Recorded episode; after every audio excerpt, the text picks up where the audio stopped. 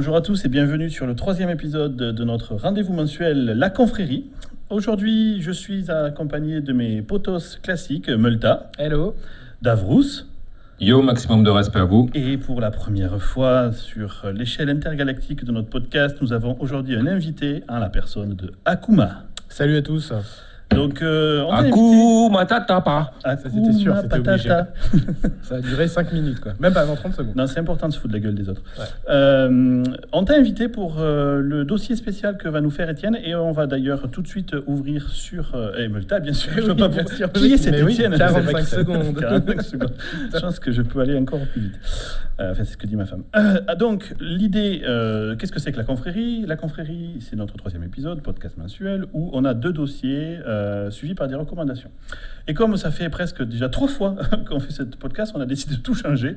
Et aujourd'hui, nous aurons quatre dossiers et pas de recommandations. Voilà. Ouais, ok, ça me paraît bien. Impeccable. Ouais. Alors, quatre dossiers, pourquoi? Parce que actualité chargée, parce que ben, euh, Davrous euh, a euh, voulu parler d'un sujet qui va être passionnant, c'est les ordinateurs quantiques, euh, qui sera notre second dossier. On aura un troisième dossier avec euh, Multa et Akuma sur les jeux vidéo et la difficulté dans les jeux Surtout vidéo, ça, ouais. précisément. Exactement.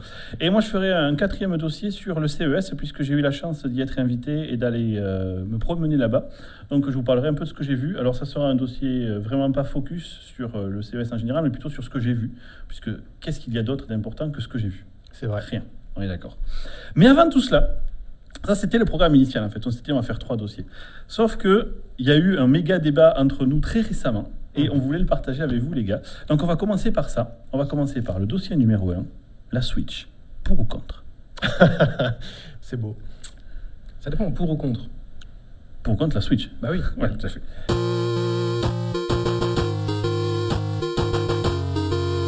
Alors, ce débat, mes amis, je voudrais l'animer de la manière suivante. Rappel des faits rapidement. Euh, récemment, c'est-à-dire vendredi dernier pour nous, donc je ne sais pas quand c'était, mais c'était vendredi dernier. Voilà, Euh, c'était un vendredi. À 5h du mat pour la France et à 8h du soir pour les États-Unis, déjà la pire heure possible, Nintendo a décidé de faire une conférence au Japon, à Tokyo, présentant ce que c'était que la Nintendo Switch, communément appelée avant la Nintendo NX. Yes. Euh, donc présentation de la console, les jeux, le line-up, etc. Et, et comme toujours avec ce genre de phénomène, ça a déclenché une vague euh, de, de pour et contre. En fait, est-ce que Nintendo avait bien joué? Est-ce que la console est prometteuse? Est-ce que les jeux Pas, sont pas bien? comme toujours, hein. c'est parce que je pense que c'est Nintendo, mais on en y reviendra. Oui, alors tu as raison, David, sur ce sujet-là. Euh, quand euh, j'ai eu l'impression que elle a- la- cette annonce a fait plus de vagues que les annonces au, C- au, euh, c'est pas au CES, c'était à, l- à l'E3 de Sony Ah. ou de euh, Xbox. Ouais. Bah oui, parce que Nintendo, euh, ça fait un, un moment qu'on les attend, quoi. Alors, C'était pas véritablement des nouvelles consoles en même temps. c'était ouais, enfin si quand Ouais, ils ont annoncé la, One et la non mais même quand ils ont annoncé à l'époque la One ou quand ils ont annoncé la C'est vrai. PS4. Alors c'est encore une fois, je parle de mon ressenti. Moi, ça me faisait autant d'effet qu'un paix mouillé sur. euh, tu Ouais. vois, sur. Pourtant, pourtant, tu ne te souviens pas des débats de la mort sur euh, notre positionnement avec les Oui, mais DRM. c'était un combat plutôt PS4 versus Xbox, Xbox, Xbox One. Tu vas y arriver. Non, c'est pas possible. Euh, là, la console est sortie. Elle est positionnée d'une certaine manière, c'est-à-dire que techniquement, elle est en deçà des autres. Elle a cette approche hybride console euh, déplacement, console portable, console de salon. Elle a un line-up famélique, mais, et Ouais. je passe la parole à Étienne, Carrément Oui, mais-. Voilà. Oui, mais Zelda. mais Zelda. Putain. Elle sort avec un jeu Zelda. Alors, je pense qu'il y a dans, cette, dans ce groupe deux, deux groupes de personnes. Exactement. Il y a Multa et moi-même, Les losers. Voilà. qu'on va appeler euh, les, euh, les fanboys. Non, Moi, j'ai pris order là. la console. J'ai commandé Zelda en France pour l'avoir en français et je suis en train de chercher la version collector de Zelda pour avoir la version collector de Zelda. Donc, je l'aurai deux fois. Tu commandes pas la version japonaise. Non, je joue pas en japonais, mais je comprends pas quand il parle. J'ai l'impression qu'il m'engueule à chaque fois en plus. Donc, euh, Ah, ça, c'est la version allemande. C'est la version allemande. ça. Puis les sous-titres, ils savent pas les faire, c'est des espèces de dessins avec des Là, ils traits savent même pas écrire des lettres, Ouais, enfin, ouais, c'est n'importe quoi. Je sais pas comment ces gens-là font des jeux. Mais bon, voilà, la console est techniquement moins puissante. Euh, Les gens qui euh, l'ont vu ont fait Oh, c'est moche. Mais je Mm. trouve, moi, Zelda particulièrement beau. quoi. Et ce Ah, matin, faut je le mettais sur localement, mon- C'est pour ça. Et puis, et, puis, et puis surtout, un jeu vidéo, enfin, le- les, les graphismes du jeu vidéo, pour moi, c'est genre 15% de si je l'aime ou pas, quoi. Enfin, on s'en fout un peu. Si vraiment il va être bien, tu vois, s'il est énorme, euh, forcément, puisque c'est Zelda, Je, marque un temps d'arrêt. voilà, Alors peut-être, que- on, pourrait, on- on- commencer par ça. Ce C'est intéressant, c'est dit pour toi, et tu as raison, c'est- ce sont tes critères. Moi, ce qui m'inquiète, et c'est ce qu'on va essayer de définir euh, ensemble, c'est euh, euh, est-ce que vous représentez combien de, de, de la cible en fait? Si vous ressemble- euh, ressemblez à 80% des gens qui visent et que Ah oui, d'accord. la quantité, la quantité est suffisante pour eux pour qu'ils rentrent dans leur argent, parfaitement. Moi, ce qui m'inquiète, c'est qu'aujourd'hui, je suis d'accord, je pense que même les gros fans comme moi du Pixel, on est d'accord pour dire que l'image ne suffit pas, parce que sinon on va, on va se faire chier Mais dans regarde, des décors magnifiques. Mais, mais inversement, si on descend trop bas, vu en plus l'augmentation de qualité qu'on a eu ces derniers temps, euh, Xbox One, PC, PlayStation 4 Pro, moi j'en ai une, c'est quand même magnifique. Euh, si jamais euh, ça pique de trop, tu te dis. euh, ça- pour- En fait, je pense qu'ils auraient pas dû la vendre comme une console de salon. C'est c'est le positionnement qu'ils ont. Alors, moi, je vais te donner que- deux contre-arguments à ça, David. Le premier, c'est World of Warcraft, un des jeux les plus joués au monde, toujours aujourd'hui. Et je suis désolé, son moteur 3D, il est antédéluvien. Tu peux pas le comparer à autre chose. Ils ont une patte graphique, mais toi, même, ou je me souviens de Mitch, qui me dit ce jeu est moche. Peut-être, mais il y a plus de 12 millions de joueurs qui tous les mois payent. Il n'y a pas que le graphisme. Deuxième, c'est la réussite d'un jeu, par exemple Undertale. Je ne sais pas si vous en avez entendu parler. Un des jeux les plus joués, c'est un jeu indépendant qui est fait euh, avec euh, RPG Maker. Et c'est des vieux graphismes à la 8 bits. Parce qu'on s'en fout. Ils racontent une histoire. Il y a le Counter-Strike aussi euh, euh, en Asie, hein, qui est super joué. C'est un jeu euh, énorme. Il y a beaucoup, beaucoup de joueurs. C'est un des plus gros jeux. Et c'est des graphismes mais moisis qui ont, qui ont il est 15 ans. quoi. ouais. C'était le Counter-Strike 1.6. Eh, il marcherait sur Amstrad la- sans problème, ouais, ouais. sans problème.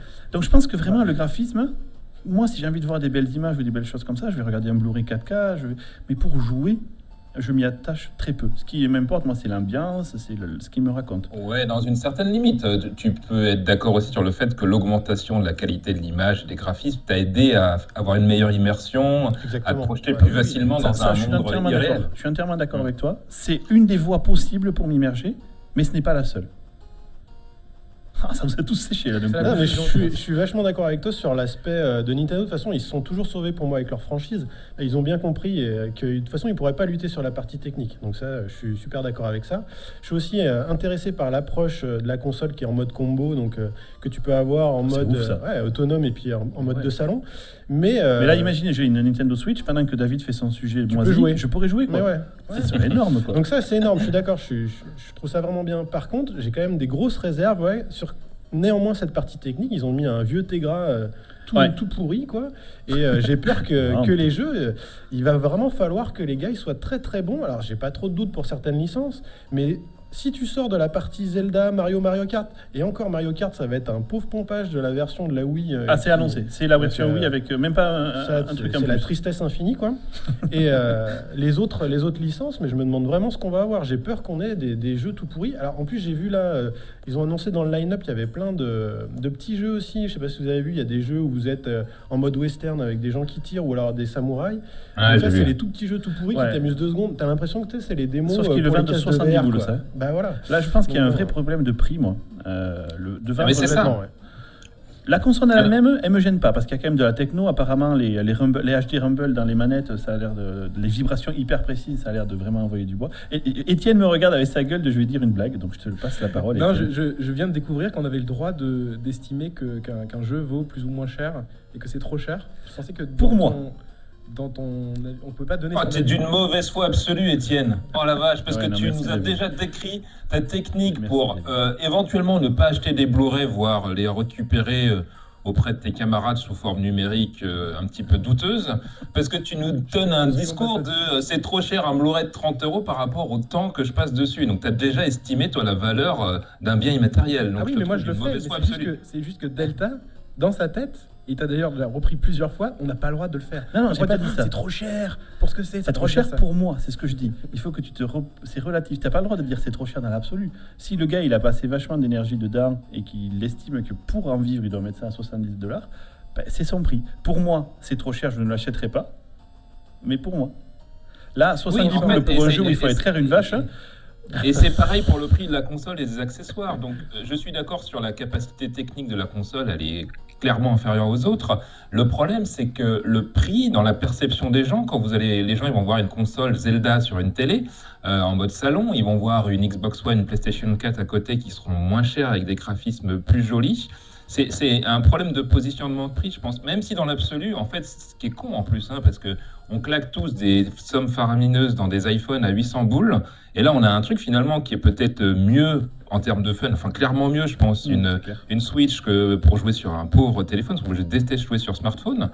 Mais malgré tout, quand je le compare à un produit similaire qui est une autre console de jeu, qui serait une Xbox One, PlayStation 4, elle est quand même bien plus chère pour la plupart des gens.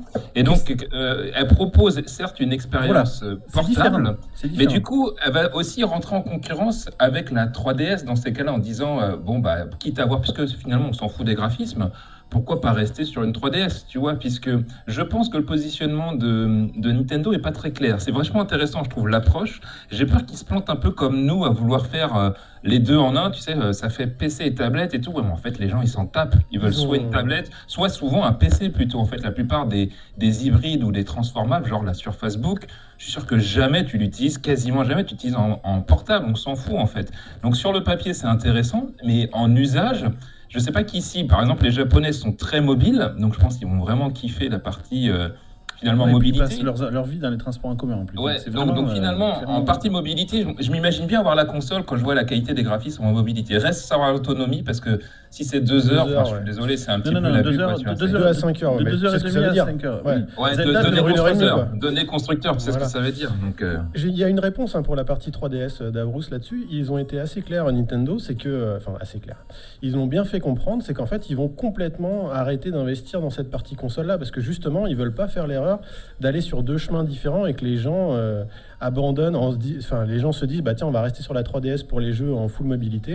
Et ils vont vraiment forcer euh, bah, tous les gens qui étaient un peu fans de, de Nintendo à migrer euh, tranquillement vers, euh, vers la Switch. Ils vont complètement arrêter leur développement sur la 3DS.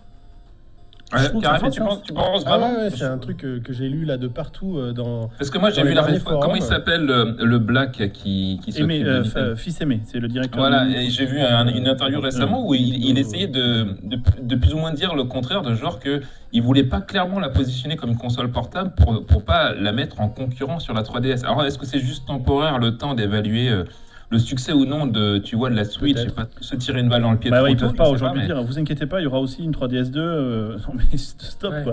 Ouais. Ça, c'est pire. En tout cas, moi je trouve que ce qui est dommage pour la. Je pense que la Switch, j'aurais j'aurais signé tout de suite si jamais, euh, pour le même prix ou peut-être un peu plus cher, j'aurais pu avoir une expérience, je pense, de salon euh, de qualité supérieure. Donc Ouais. je sais que c'est compliqué de rajouter du hardware et, et ils ont déjà essayé par le passé dans d'autres consoles. C'est quoi? C'était pas la Mega Drive où ils rajoutaient, ou même la Nintendo. La il y avait Neo Geo, c'était la plus connue Ouais. pour ça. C'était en fait des Star- avec Star Fox, non? Dans, Dans dans les cartouches. ouais, ouais. tout à fait. Ouais. Donc je, je- ça aurait été cool d'avoir une expérience comme ça. Ensuite, je pense que s'il l'avait plutôt présenté comme une console de salon pour moi, qui en plus de temps en temps je pouvais euh, jouer en fait sur, euh, sur une télé ou un, un écran plus grand, ça m'aurait moins choqué, tu vois. Mais c'est con, c'est qu'un problème de perception.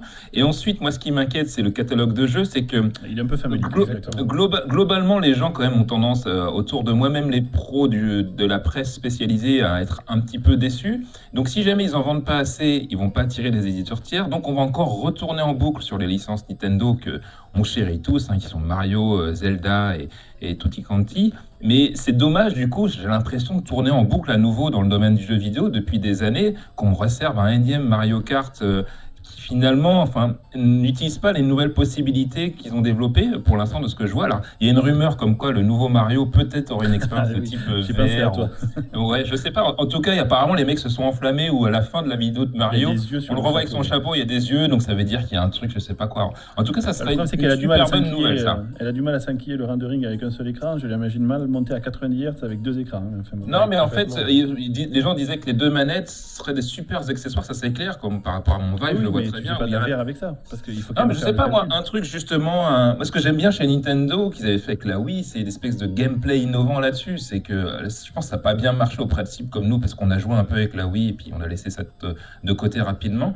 Mais s'ils arrivaient vraiment à transformer l'essai, que ça soit à la fois notre cœur de hardcore gamer, des licences qu'on aime bien, et augmenter un petit peu côté matériel, puisqu'ils font pas l'effort d'aller sur la course au graphisme, Mais du coup, qu'est-ce qui m'apporte ces deux Wiimotes aujourd'hui? Franchement, j'ai vu les jeux de boxe, ça a l'air rigolo, mais je m'imagine pas y jouer beaucoup et, et- Alors, et moi, très je- souvent moi, ces deux quoi. elles m'apportent euh, le fait que j'ai deux manettes, euh, que je peux switcher à n'importe quel moment. Et euh, tu vois, ma petite fille est encore petite, mais même je veux faire un Mario Kart avec ma femme, clac, chacun prend une manette, c'est parti, roule. Et euh, tu peux être en mobilité. euh, J'amène la petite au zoo, elle va passer 25 minutes à regarder les loutres. Pendant ce temps-là, je fais une partie, tu vois. Plutôt que de- Ah, super. C'est pour le les asociaux, en fait, C'est pour les asociaux, mais moi je suis un revendiqué, tu vois, là-dessus. Et puis surtout, il va y avoir Ultra Street Fighter 2, il va y avoir des jeux SNES, il va y avoir des trucs de ouf. Mais moi, je suis le client, quoi. Hier, je me suis cramé euh, la moitié de mon salaire en Amiibo, tu vois. Juste Ouais. parce que n'arrive pas à atteindre, il me tarde trop, quoi. Ils, ils m'ont overhypé au-delà du concevable. Voilà. Oui, donc du coup, toi, tu es quand même une cible particulière. Et moi, la question que je me pose, c'est un peu comme Apple, tu vois. J'ai l'impression vraiment que ça ressemble un peu émotionnellement à, à Apple. Il faut surtout pas toucher Nintendo. Là, je vois sur mon fil Facebook, je veux pas dire que c'est de la merde. En fait, je me pose des questions. Et une partie des gens qui s'enflamment en disant Ouais, t'as raison, c'est l'abus, c'est vraiment des connards Nintendo. C'est pas ce que je pense non plus. Et d'autres disent Mais n'importe quoi, il y a Zelda, comme si c'est le, Ah le Graal absolu. bien Genre, sûr, oui, c'est tu l'argument pourrais- Malta. le faire en 320, 216 bits et un truc à 600 balles, mais il y a Zelda. Bon, c'est bon, go, c'est parti, je m'en prends une. Quoi. Mais Faut pas Moi, exagérer. ça marcherait. Moi, ça marcherait. C'est pas Ouais. 600 Ouais, balles. mais hein. du coup, du coup, co- combien de personnes ça cible? C'est-à-dire, Est-ce que cette base de fans est tellement grosse que ça suffit Alors, à moi, Nintendo pour être chiffre. rentable? Ils en avaient Ou mis est-ce 2 qu'ils vont dans millions, dispo- ils avaient mis 2 millions en pré-vente, ils les ont dégagés. Il y a aussi un autre un métrique qui est super intéressant, c'est comment s'est vendu la NES Mini. Ça montre qu'il y a Ah des gens qui sont complètement ah, fans de ça, et tu vas sûr. voir qu'ils vont nous sortir euh, des SNES Mini après des N64 Mini, j'en suis sûr quoi. Enfin, je sais même pas si ça n'a pas déjà été annoncé. Ouais, Et il y a non, vraiment plein de gens qui sont prêts à claquer de l'argent là-dedans. Ce qu'ils ont annoncé Nintendo, c'est qu'il y aurait un abonnement Internet Mais il y a Zelda, euh, avec la console payant, un peu à la version euh, Xbox Live ou PS1, euh, enfin je sais pas comment ça s'appelle pour PlayStation. Et euh, tu aurais ça, Exact. ouais. et euh, que avec ça, tu aurais une sorte de virtual console qui te permettrait d'acheter des jeux Super Nintendo. Quoi. Ouais, mais à nouveau, on tourne en boucle, on reste sur le, le côté mythologique Ouais, complètement. Nintendo Ah, licence. tu peux pas leur dire ça. Splatoon, c'est une nouvelle licence. Splatoon, elle sort. C'est celle avec Non. la peinture là Oui, c'est ça. Ouais, la c'est pas mal peinture, ça. Et un je, jeu. je connais pas celle-là. Il paraît qu'elle était sur Wii U déjà, non? Elle est née sur Wii U, tout à fait. C'est, euh, on peut pas leur euh, reprocher. Alors évidemment, ils exploitent leur, euh, leur asset, mais c'est normal qu'ils ne feraient pas ça. Mais ils ont Bah quand même lancé euh, Splatoon. C'est tout nouveau et ça a bien marché. Gears of War et compagnie sur Xbox, Oui, non, mais c'est attends, pareil, c'est quoi. pareil. euh, God of War, mais je- les J'ai pas 4 forcément envie de voir euh, Gears of War sur une, une, ça marcherait pas. une Nintendo de toute façon. ça ce que j'aime, c'est l'univers Mais un peu coloré et enfantin de Nintendo. Mais, mais, euh, mais je me- moi, j'ai l'impression que finalement, la Switch, je la vois plus comme une Wii U portable, vraiment. Tu vois, C'est- j'ai l'impression que c'est à peu près la même puissance qu'une Wii U. hein, parce que quand tu vois les graphismes qu'ils ont présentés entre euh, la Wii U, euh, version Zelda, à se demander d'ailleurs si Zelda, ils vont le sortir sur Wii U. hein. Je pense qu'ils vont faire un, un petit coup de pute de dernière minute en disant, allez, pour s'assurer que les mecs, ils switchent vers la Switch. On va, on va éviter Non, de non, mais leur il y a donner, les- je sais pas. les- les- enfin, en tout cas, il existe puisque les journalistes ont pu le tester. Zelda sur. Ouais, Wii mais U. apparemment, il ramait, il ramait pas mal. Hein, Ouais, par il ramait pas mal, il est grossier, il y a des fuites de framerate, mais c'est normal. mon Apparemment, avis. il arrive à être même plus moche que sur la Switch. Je ne pensais pas être capable, mais. euh, Ce que tu appelles moche, c'est un design différent, David. Ah, tu veux dire qu'il y a des textures horribles et puis de la- partout mais Sérieux, quoi. Mais t'as pas bien vu le jeu, hein Non, c'est mais Zelda. David, tu travailles avec moi sur un moteur WebGL qui utilise une technologie antédiluvienne. Tu devrais comprendre qu'ils font avec ce qu'ils ont, quoi.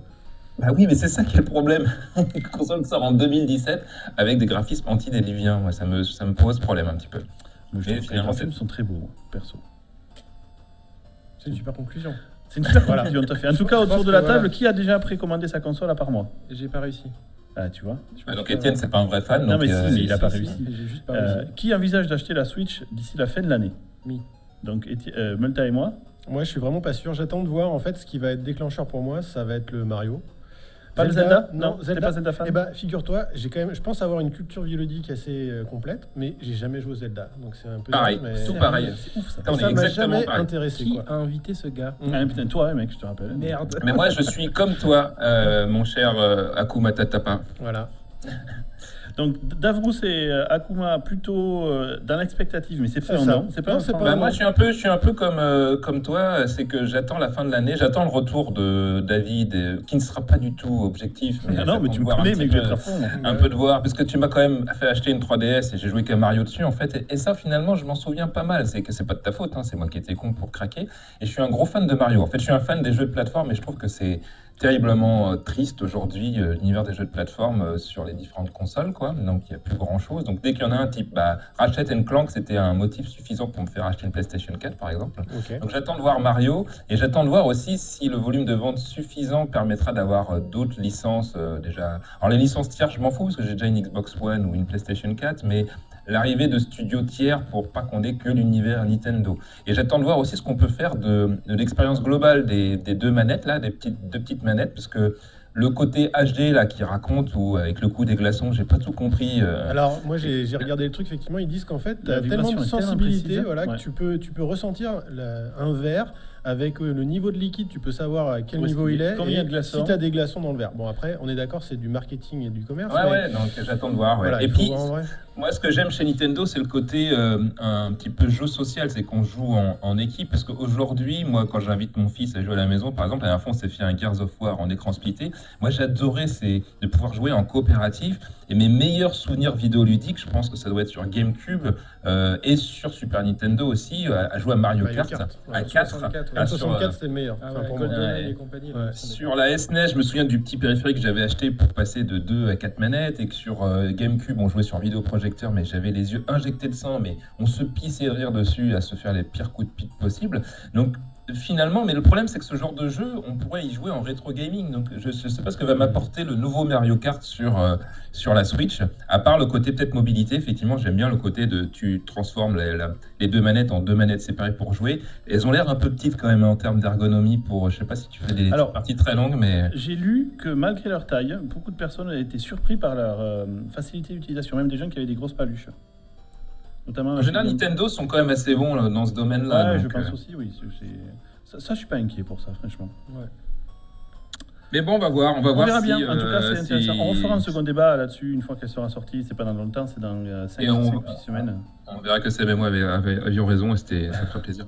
On prendra quelqu'un Bah, raison de tiers pas. Non, il n'y a pas de raison. Moi, j'ai déjà commandé. Je serais content de jouer. C'est Zelda. Je sais déjà qu'il va me plaire. Il- T'as zéro possibilité de. Je te la rachète 150, David. Mais si tu veux la racheter. On est reparti dans ça, quoi.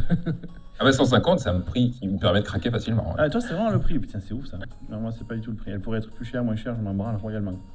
Là, pour le coup, c'est vraiment le jeu richesse. Zelda. euh, Sauf qu'il fait une transition, il fait une translation genre prix par pixel. Ouais, c'est ça. Donc, euh, Mais parce que quand je vois Zelda, quand il avait son bouclier, que le dragon lui souffle, que ça tourne autour, euh, qui fait un. Et s'il faisait un Zelda VR, tu vois Ouais, pose-toi la question. Peut-être pas Zelda, Ouais. mais Mario, effectivement.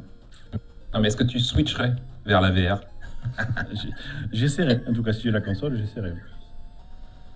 Bien, bah écoutez, euh, sur ces belles paroles, euh, puisqu'il faut qu'on conclue toujours chaque euh, dossier par de la VR, euh, je pense que merci messieurs, on verra bien, wait and see. Mais en tout cas, on peut dire qu'elle ne laisse personne indifférent.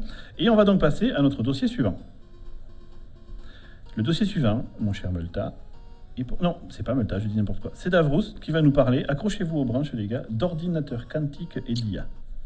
Attention. Voilà, vas-y, t'as 20 minutes.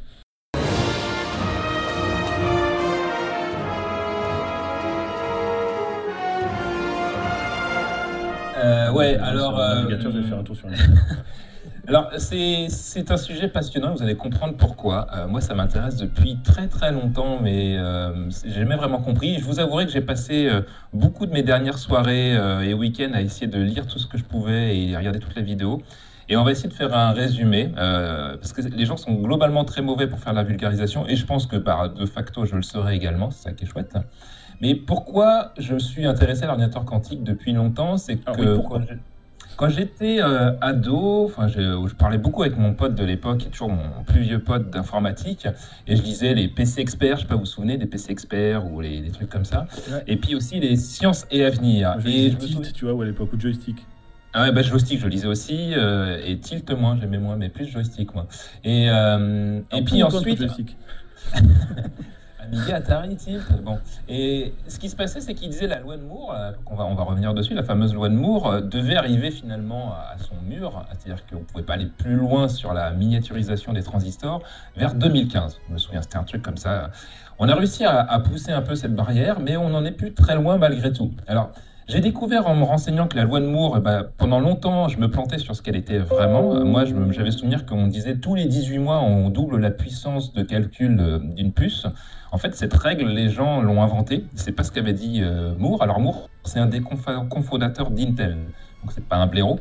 Euh, donc il a créé une, une première loi qui disait qu'on doublerait le nombre de transistors tous les ans, puis il l'a adapté rapidement.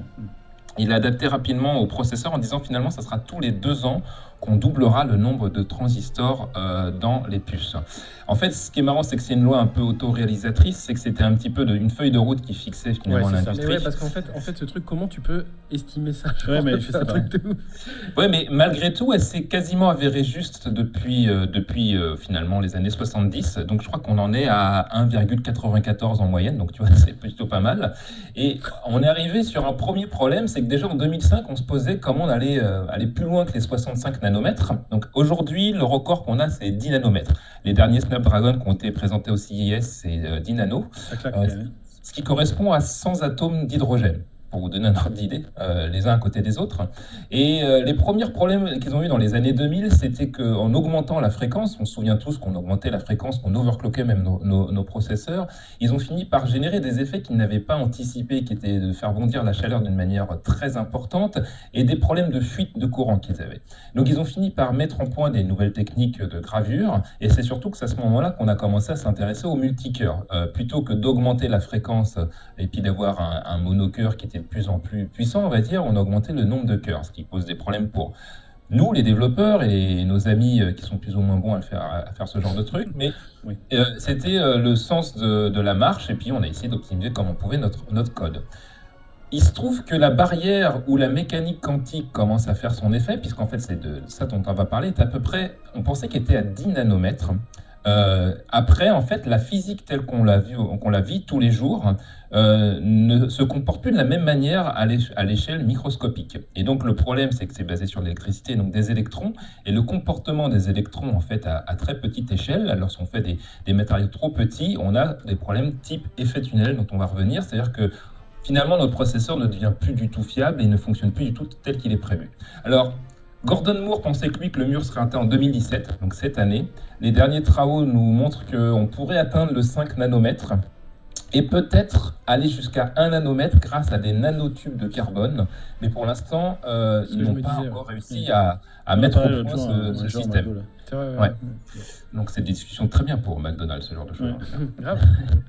Alors, du coup, euh, se pose un problème. C'est que jusqu'à présent, euh, nos processeurs basés sur des bits 0 et 1 et sur, euh, sur, sur, sur l'électricité, finalement, fonctionnaient très bien. On arrive à, à cette échelle si petite au fait qu'on ne peut pas aller plus loin. Donc, se pose la question de est-ce qu'on arrête? Qu'est-ce qu'on fait? Est-ce qu'on optimise du coup le hardware? Est-ce qu'on fait de plus de processeurs les uns à côté des autres? On ne peut pas augmenter trop la taille du die parce qu'en fait, on a des problèmes de dissipation de chaleur. Et donc, en fait, soit on le voit comme bah, c'est la fin du monde, soit comme une opportunité. Et donc l'opportunité d'utiliser les, pré- les principes de mécanique quantique pour essayer d'aller plus loin. Alors j'ai essayé de résumer en quelques étapes euh, la mécanique quantique. Je vous partagerai les liens et je pense que je vais écrire un, un article de, sur mon blog qui va Tu donner. vas faire un article sur la mécanique quantique sur ton blog. Ouais, C'est bah, enfin, quoi ce blog. bah, pour- pourquoi pas pourquoi En fait, le premier, de- le premier comportement de la mécanique Ouais, quantique est, est rigolote, c'est le principe de superposition. Et en, en fait, quand tu écoutes les différentes personnes en parler, même les plus grands experts, déjà, le premier truc qu'ils disent, c'est même hein, le plus grand scientifique, le plus grand physicien, s'il te dit que euh, il, se considère comme euh, avoir parfaitement compris la physique quantique, il te ment un petit peu. Donc, c'est déjà ce qu'ils disent entre eux. Globalement, les gens, ils- c'est c'est un domaine où ils comprennent pas trop ce qui se passe. C'est-à-dire qu'il faut, c'est tellement contre-intuitif par Oui, rapport c'est à ça. ce te dire, c'est pas du tout naturel. Les mecs qui Ouais. t'expliquent, fais ce que tu vas expliquer après, là, tu te dis, mais c'est de la magie ce que tu me dis, gars. T'arrives pas à le projeter dans notre monde, en fait. Ouais, C'est c'est bah.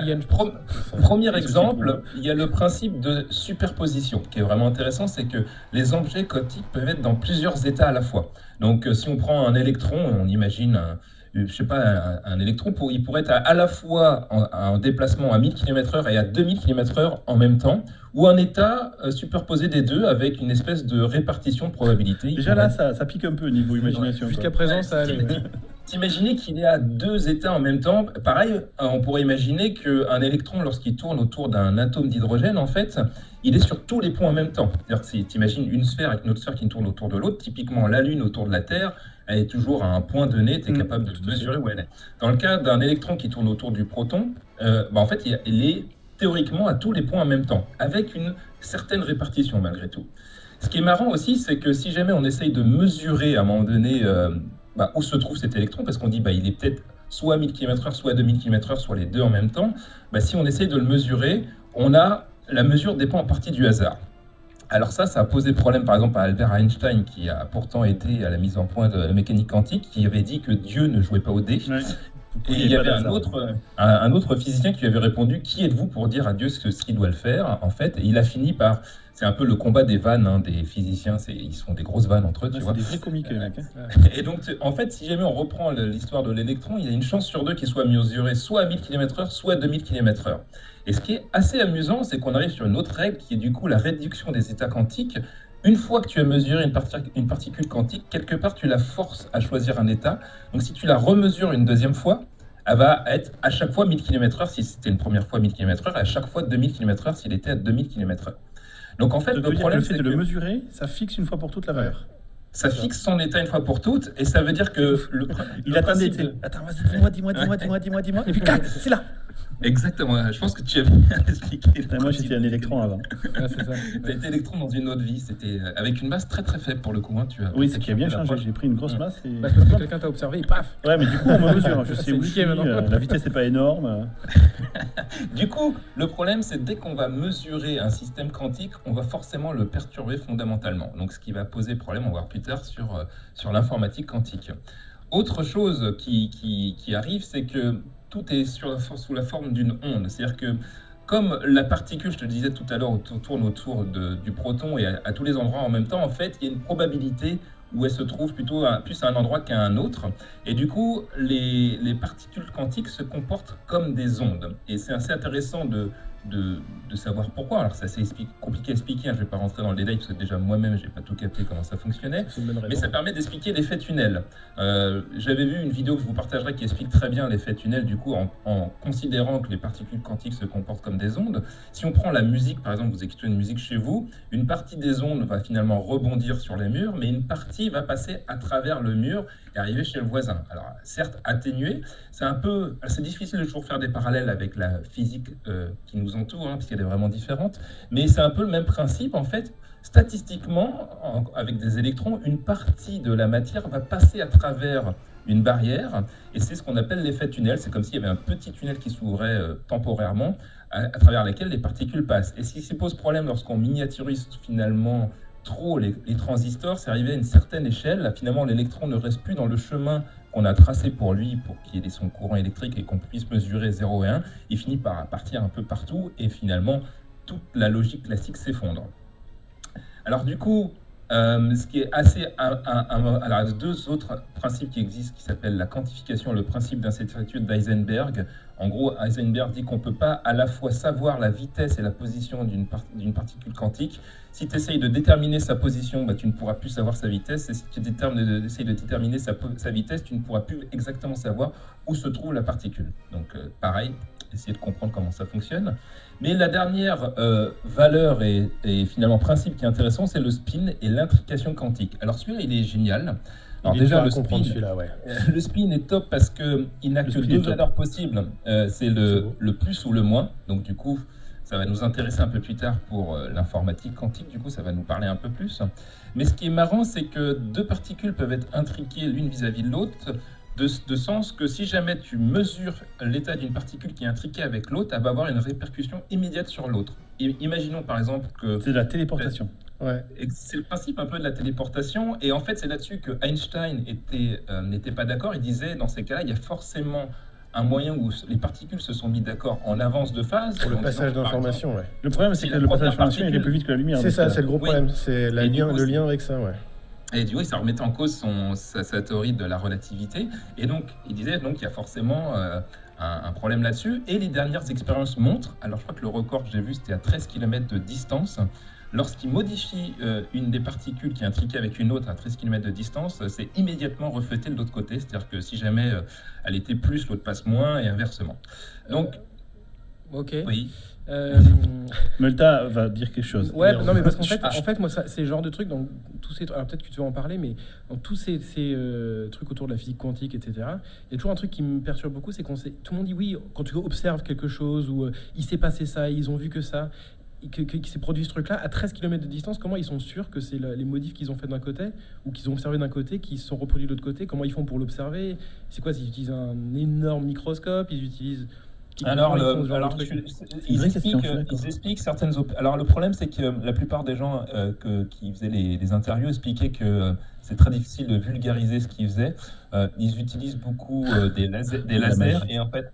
Et c'est surtout que là, les dernières euh, euh, émissions de radio que j'écoutais, ils travaillaient sur la, la notion de photon. Et ils avaient réussi, alors il y a beaucoup de Français qui sont bons là- là-dedans, à isoler un seul photon On a Euh, de téléporté manière les photons, ouais, d'ailleurs. Ils Ouais. montré. Et, et ils utilisent beaucoup cette, euh, les, les photons qui se comportent du coup comme des euh, particules quantiques pour mesurer certaines choses. Comment?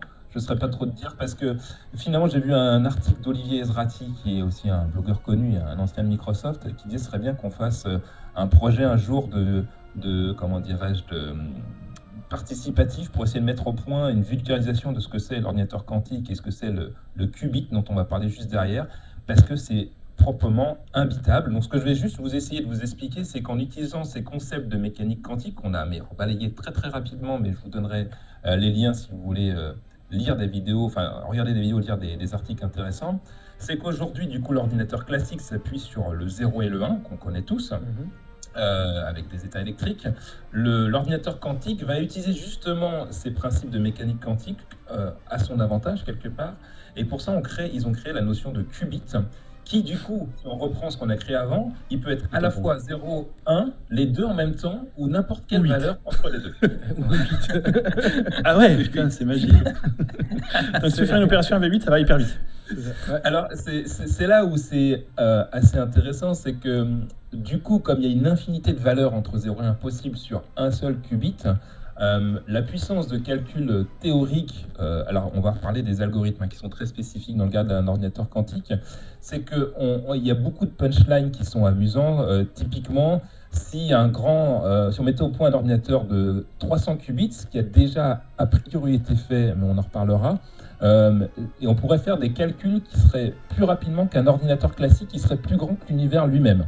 Voilà, donc c'est le genre de punchline qui vous donne un ordre d'idée.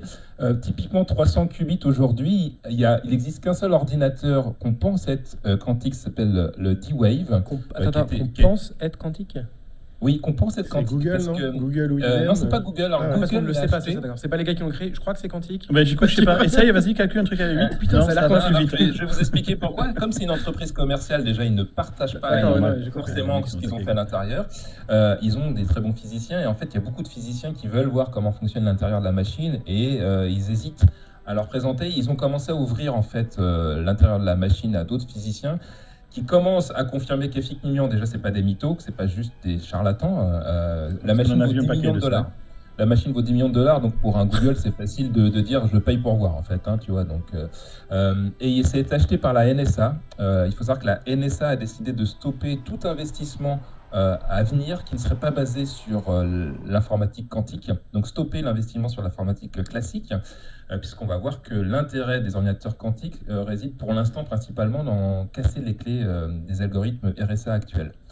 Donc sur le qubit, alors j'ai pas compris aujourd'hui, euh, et, j'ai essayé de lire jusqu'au dernier moment à la préparation de ce podcast, comment fonctionnent ces qubits euh, et comment on mesure finalement à la fois une information, puisque il y a une physicienne qui a essayé de faire un parallèle, et je vais vous la donner, vous allez me dire ce que vous en pensez, sur le fonctionnement d'un ordinateur quantique. Un ordinateur classique et un être humain, si on le met au centre d'un labyrinthe, et qu'on lui dit, bah, essaye de trouver la sortie, bah, on va appliquer un algorithme un peu de brute force, hein, finalement, c'est qu'on va commencer à aller à gauche, suivre un chemin, s'apercevoir que ça y va pas, prendre des notes sur les différents chemins qu'on prend jusqu'à temps qu'à trouver le chemin parfait pour sortir de- du labyrinthe.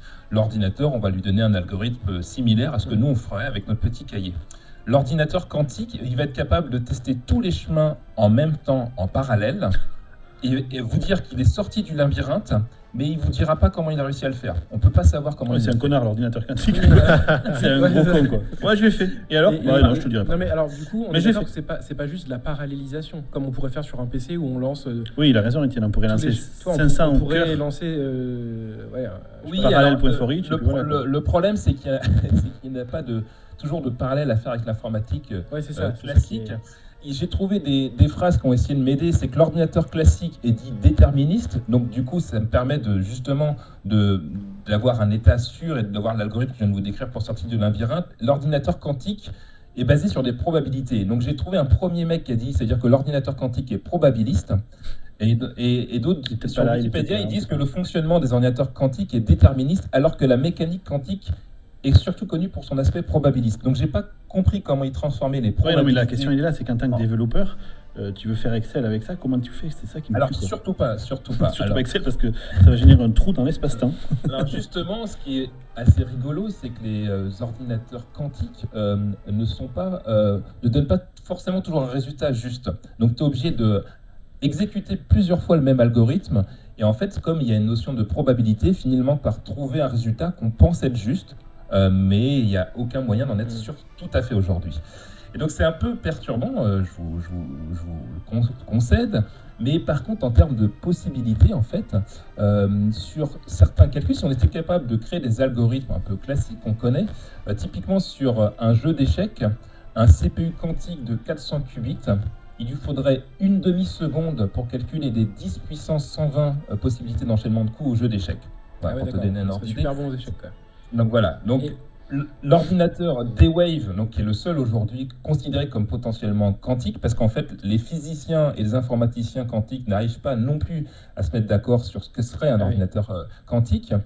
Il est dans un caisson blindé qui diminue de 50 000 fois le champ magnétique terrestre, parce que le gros problème en plus de l'ordinateur quantique, c'est qu'il est très sensible euh, aux perturbations de- du monde qui nous entoure, donc euh, les ondes, la quand lumière, etc. des des Ah. Et il y a un deuxième problème aussi, Ah t'es ouais, obligé d'avoir. un autre problème, t'es obligé d'avoir un chat dedans aussi. C'est très chiant. Alors, Et puis des fois il est mort. Ouais, mais C'est pas tout chiant, le il temps, faut sortir, tu vois, t'es obligé. Donc pour les animaux, ça. Et- Ah. Il a une température de 0,015 degrés Degrés Celsius? Kelvin, soit moins 273 135 degrés Celsius. C'est plus froid que le te vide rapproches de ton micro, a- David. C'est plus froid que le vide sidéral qui a euh, 3 degrés Kelvin en fait. Ah oui. Donc c'est un peu problématique euh, pour euh, mettre tout ça au point. Et après tu nous casses les couilles avec la Switch, t'es sérieux quoi C'est clair.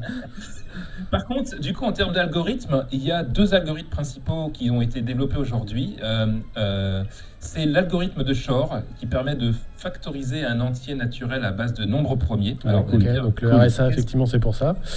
Qu'est-ce qu'on a? Ouais, bah alors RSA effectivement euh, clairement basé là-dessus. RSA est basé sur le fait que c'est tellement compliqué à faire pour un ordinateur classique Ouais. qu'il faudrait des centaines d'années pour casser la clé qu'on considère que c'est inviolable. Le problème c'est qu'il faut euh, quelques minutes pour un ordinateur quantique pour le faire.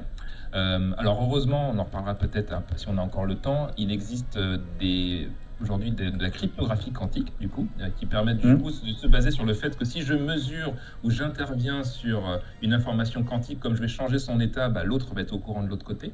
Donc, euh, et c'est basé sur euh, justement des, des photons. Et on est capable du coup de transférer, de transférer des informations de manière chiffrée, enfin protégée grâce à l'informatique quantique jusqu'à des distances de 130 km aujourd'hui grâce à ça. Et le problème, ce qui est, rigolo, c'est que tu peux pas mettre de répéteur aujourd'hui, parce que si tu mets un répéteur, bah, tu vas devoir mesurer un truc pour pouvoir le renvoyer, et du coup tu casses. Et donc tu mesures. Et ouais. Donc euh, ils sont en train. Donc les Chinois ont lancé le premier satellite quantique permettant d'augmenter cette On n'est pas sûr s'il est dans l'espace. Il y est, il y est pas en même temps. Ou sous l'eau. On Je peut pas pas. savoir. Et donc, euh, si vous allez voir l'algorithme de Shor, vous verrez que la façon de raisonner n'a rien à voir du tout euh, Ouais, avec c'est clair. un, Ça doit être un tout nouveau champ de l'informatique. Ah oui, il faut, faut vraiment penser à un champ d'application euh, totalement nouveau. Heureusement, ça ne remplace pas du coup l'ordinateur quantique pour revenir à ta question, à l'ordinateur classique pour revenir à ta question sur Excel. C'est qu'aujourd'hui, de la même manière que les premiers ordinateurs étaient euh, très spécialisés et pas vraiment programmables, c'est qu'ils ré- répondent à des tâches très spécifiques. Donc, on se souvient tous de la de Enigma euh, d'Alan. Turing Ouais, pour grave. justement casser. Ça commençait un peu là-dessus, c'est marrant pour casser le code euh, des nazis. Euh, y a, les premiers ordinateurs ont ensuite servi à augmenter les à améliorer les trajectoires des missiles, mais c'était très spécialisé. Donc on en est un peu là aujourd'hui dans l'informatique quantique. Donc il y a un autre, il y a deux grands algorithmes qui sont connus, donc l'algorithme de Shor pour la cryptographie, l'algorithme de Grover, qui lui permet d'utiliser euh, ce côté parallèle, euh, effectivement, comme tu disais, Étienne, qui n'est pas forcément très clair, parce qu'on a aussi cette capacité de parallélisme aujourd'hui dans, dans les processeurs, mais dans une échelle, je pense, qui est infiniment plus petite que ce que fait un ordinateur ouais, quantique. C'est ça, c'est que la différence, c'est que le parallélisme, dans un, dans un ordinateur classique, ça n'est pas vraiment. C'est- On a une espèce d'illusion du parallélisme, alors que peut-être que dans la physique quantique, c'est vraiment, ça se passe vraiment pile en même temps. Et puis c'est beaucoup basé sur cette notion de probabilité, et puis de, des- tous les états possibles euh, Mm. superposés de, des qubits. Typiquement, en fait, ce qu'ils expliquent sur euh, les entiers naturels, c'est que aujourd'hui, si tu veux essayer de factoriser un énorme nombre avec euh, un processeur classique, la complexité est, euh, est exponentielle en fait. Donc euh, euh, c'est pour ça que plus le, le- le chiffre est grand, plus justement le chiffre va être démesurément grand. Mhm. Sur le cas d'un ordinateur quantique, elle n'est pas linéaire, mais elle est euh, polynomiale, c'est-à-dire que c'est quand même nettement mieux qu'exponentielle, et ça veut dire que c'est pour ça que ça va beaucoup beaucoup plus vite à, à casser la clé. Sur l'algorithme de Grover, ils expliquent que sur une liste à, à parcourir, donc ça c'est intéressant pour parcourir une grosse base de données, une quantité d'informations. En fait, on est euh, la complexité de l'algorithme par rapport à un algorithme classique sur un ordinateur, on est sur la racine carrée du nombre d'éléments cher- à chercher. Donc typiquement, si Ouais. il y a 9 éléments à chercher. Un ordinateur quantique va aller trois fois plus vite parce que c'est la racine carrée de 9. Donc là, je dis trois fois plus vite, c'est pas forcément euh, très impressionnant. Mais si tu prends. Bah, euh, Oui, plus Euh, ça va, le plus il y en a, plus il va aller vite. ouais. voilà, Ça, si tu tu tu m'étonnes que ça 200, intéresse va Google, 200 quoi. plus. oui, clair. Je crois qu'ils font aujourd'hui, ça. c'est les deux seules applications que j'ai trouvées. Euh, il, y a des, il y a des fantasmes qui sont projetés comme euh, cette capacité de traitement d'informations qui est très spécifique. C'est-à-dire qu'en gros, de ce que j'ai vu, il faut très peu de données en entrée et très peu de données en sortie pour que les algorithmes fonctionnent et un truc très compliqué entre les deux à calculer. Euh, les gens espèrent qu'un jour on ait une, une prévision météo qui soit exacte grâce aux ordinateurs quantiques parce que cette quantité d'informations à traiter euh, très rapidement, bah, Ce n'est un pas un problème pour un ordinateur quantique. on pourrait le faire, effectivement. Euh, ou résoudre des problèmes en quelques heures secondes. Alors, des, problèmes aujourd'hui qui sont très spécifiques, là où aujourd'hui, il faudrait des milliers d'années à, des CPU classiques. Donc, euh, c'est des résultats inatteignables.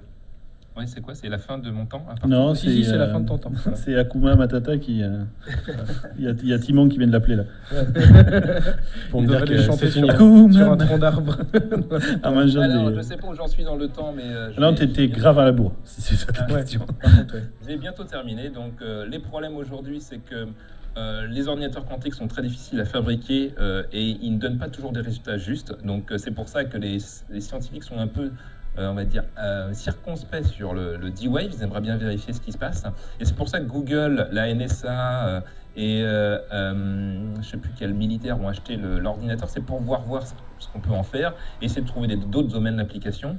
Côté Microsoft, on investit beaucoup dedans, on a des sacrées pontes et apparemment on a fait une approche totalement différente de tous les autres en partant sur la conception d'un qubit dit topologique. Donc euh, je trouve quand même nettement plus intelligent de notre part. hein, euh, Je suis assez d'accord. Ouais, c'est vrai. topologique.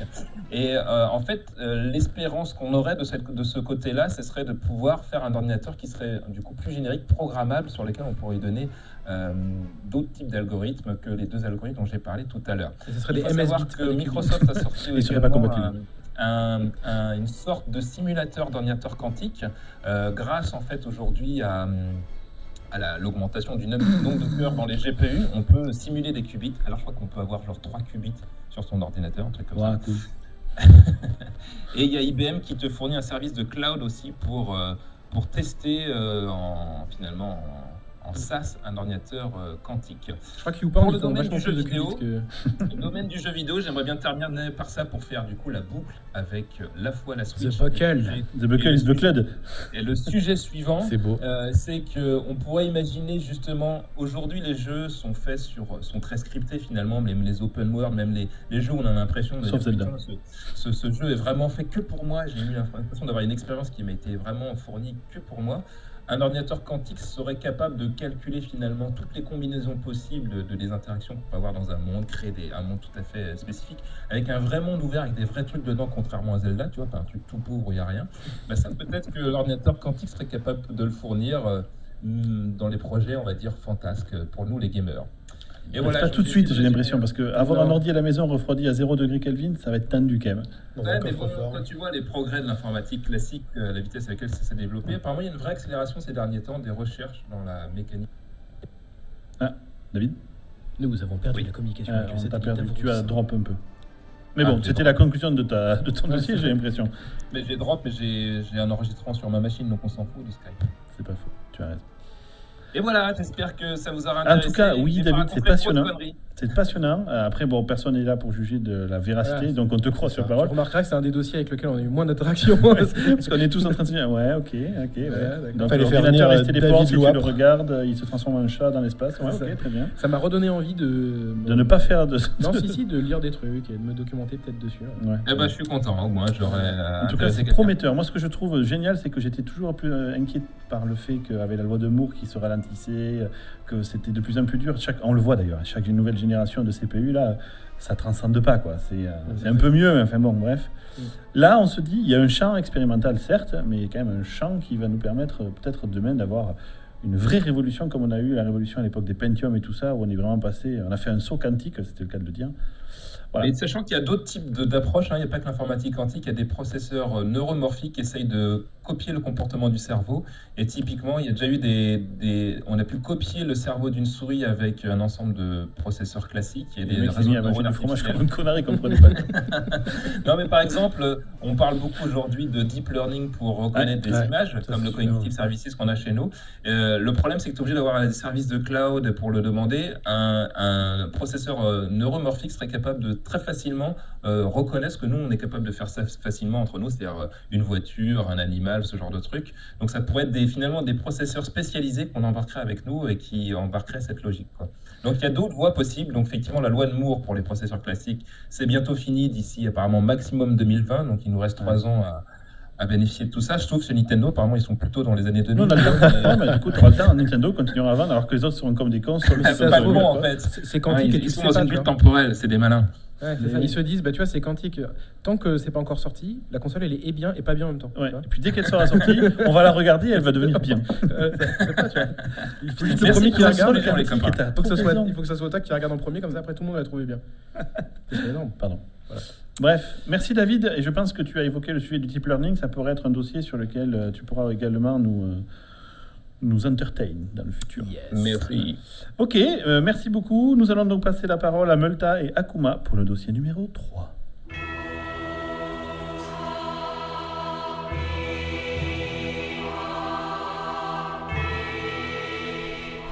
Yep, so. Je, sais pas, je, je switch en anglais, ça vous dérange pas? Non, mais c'est normal.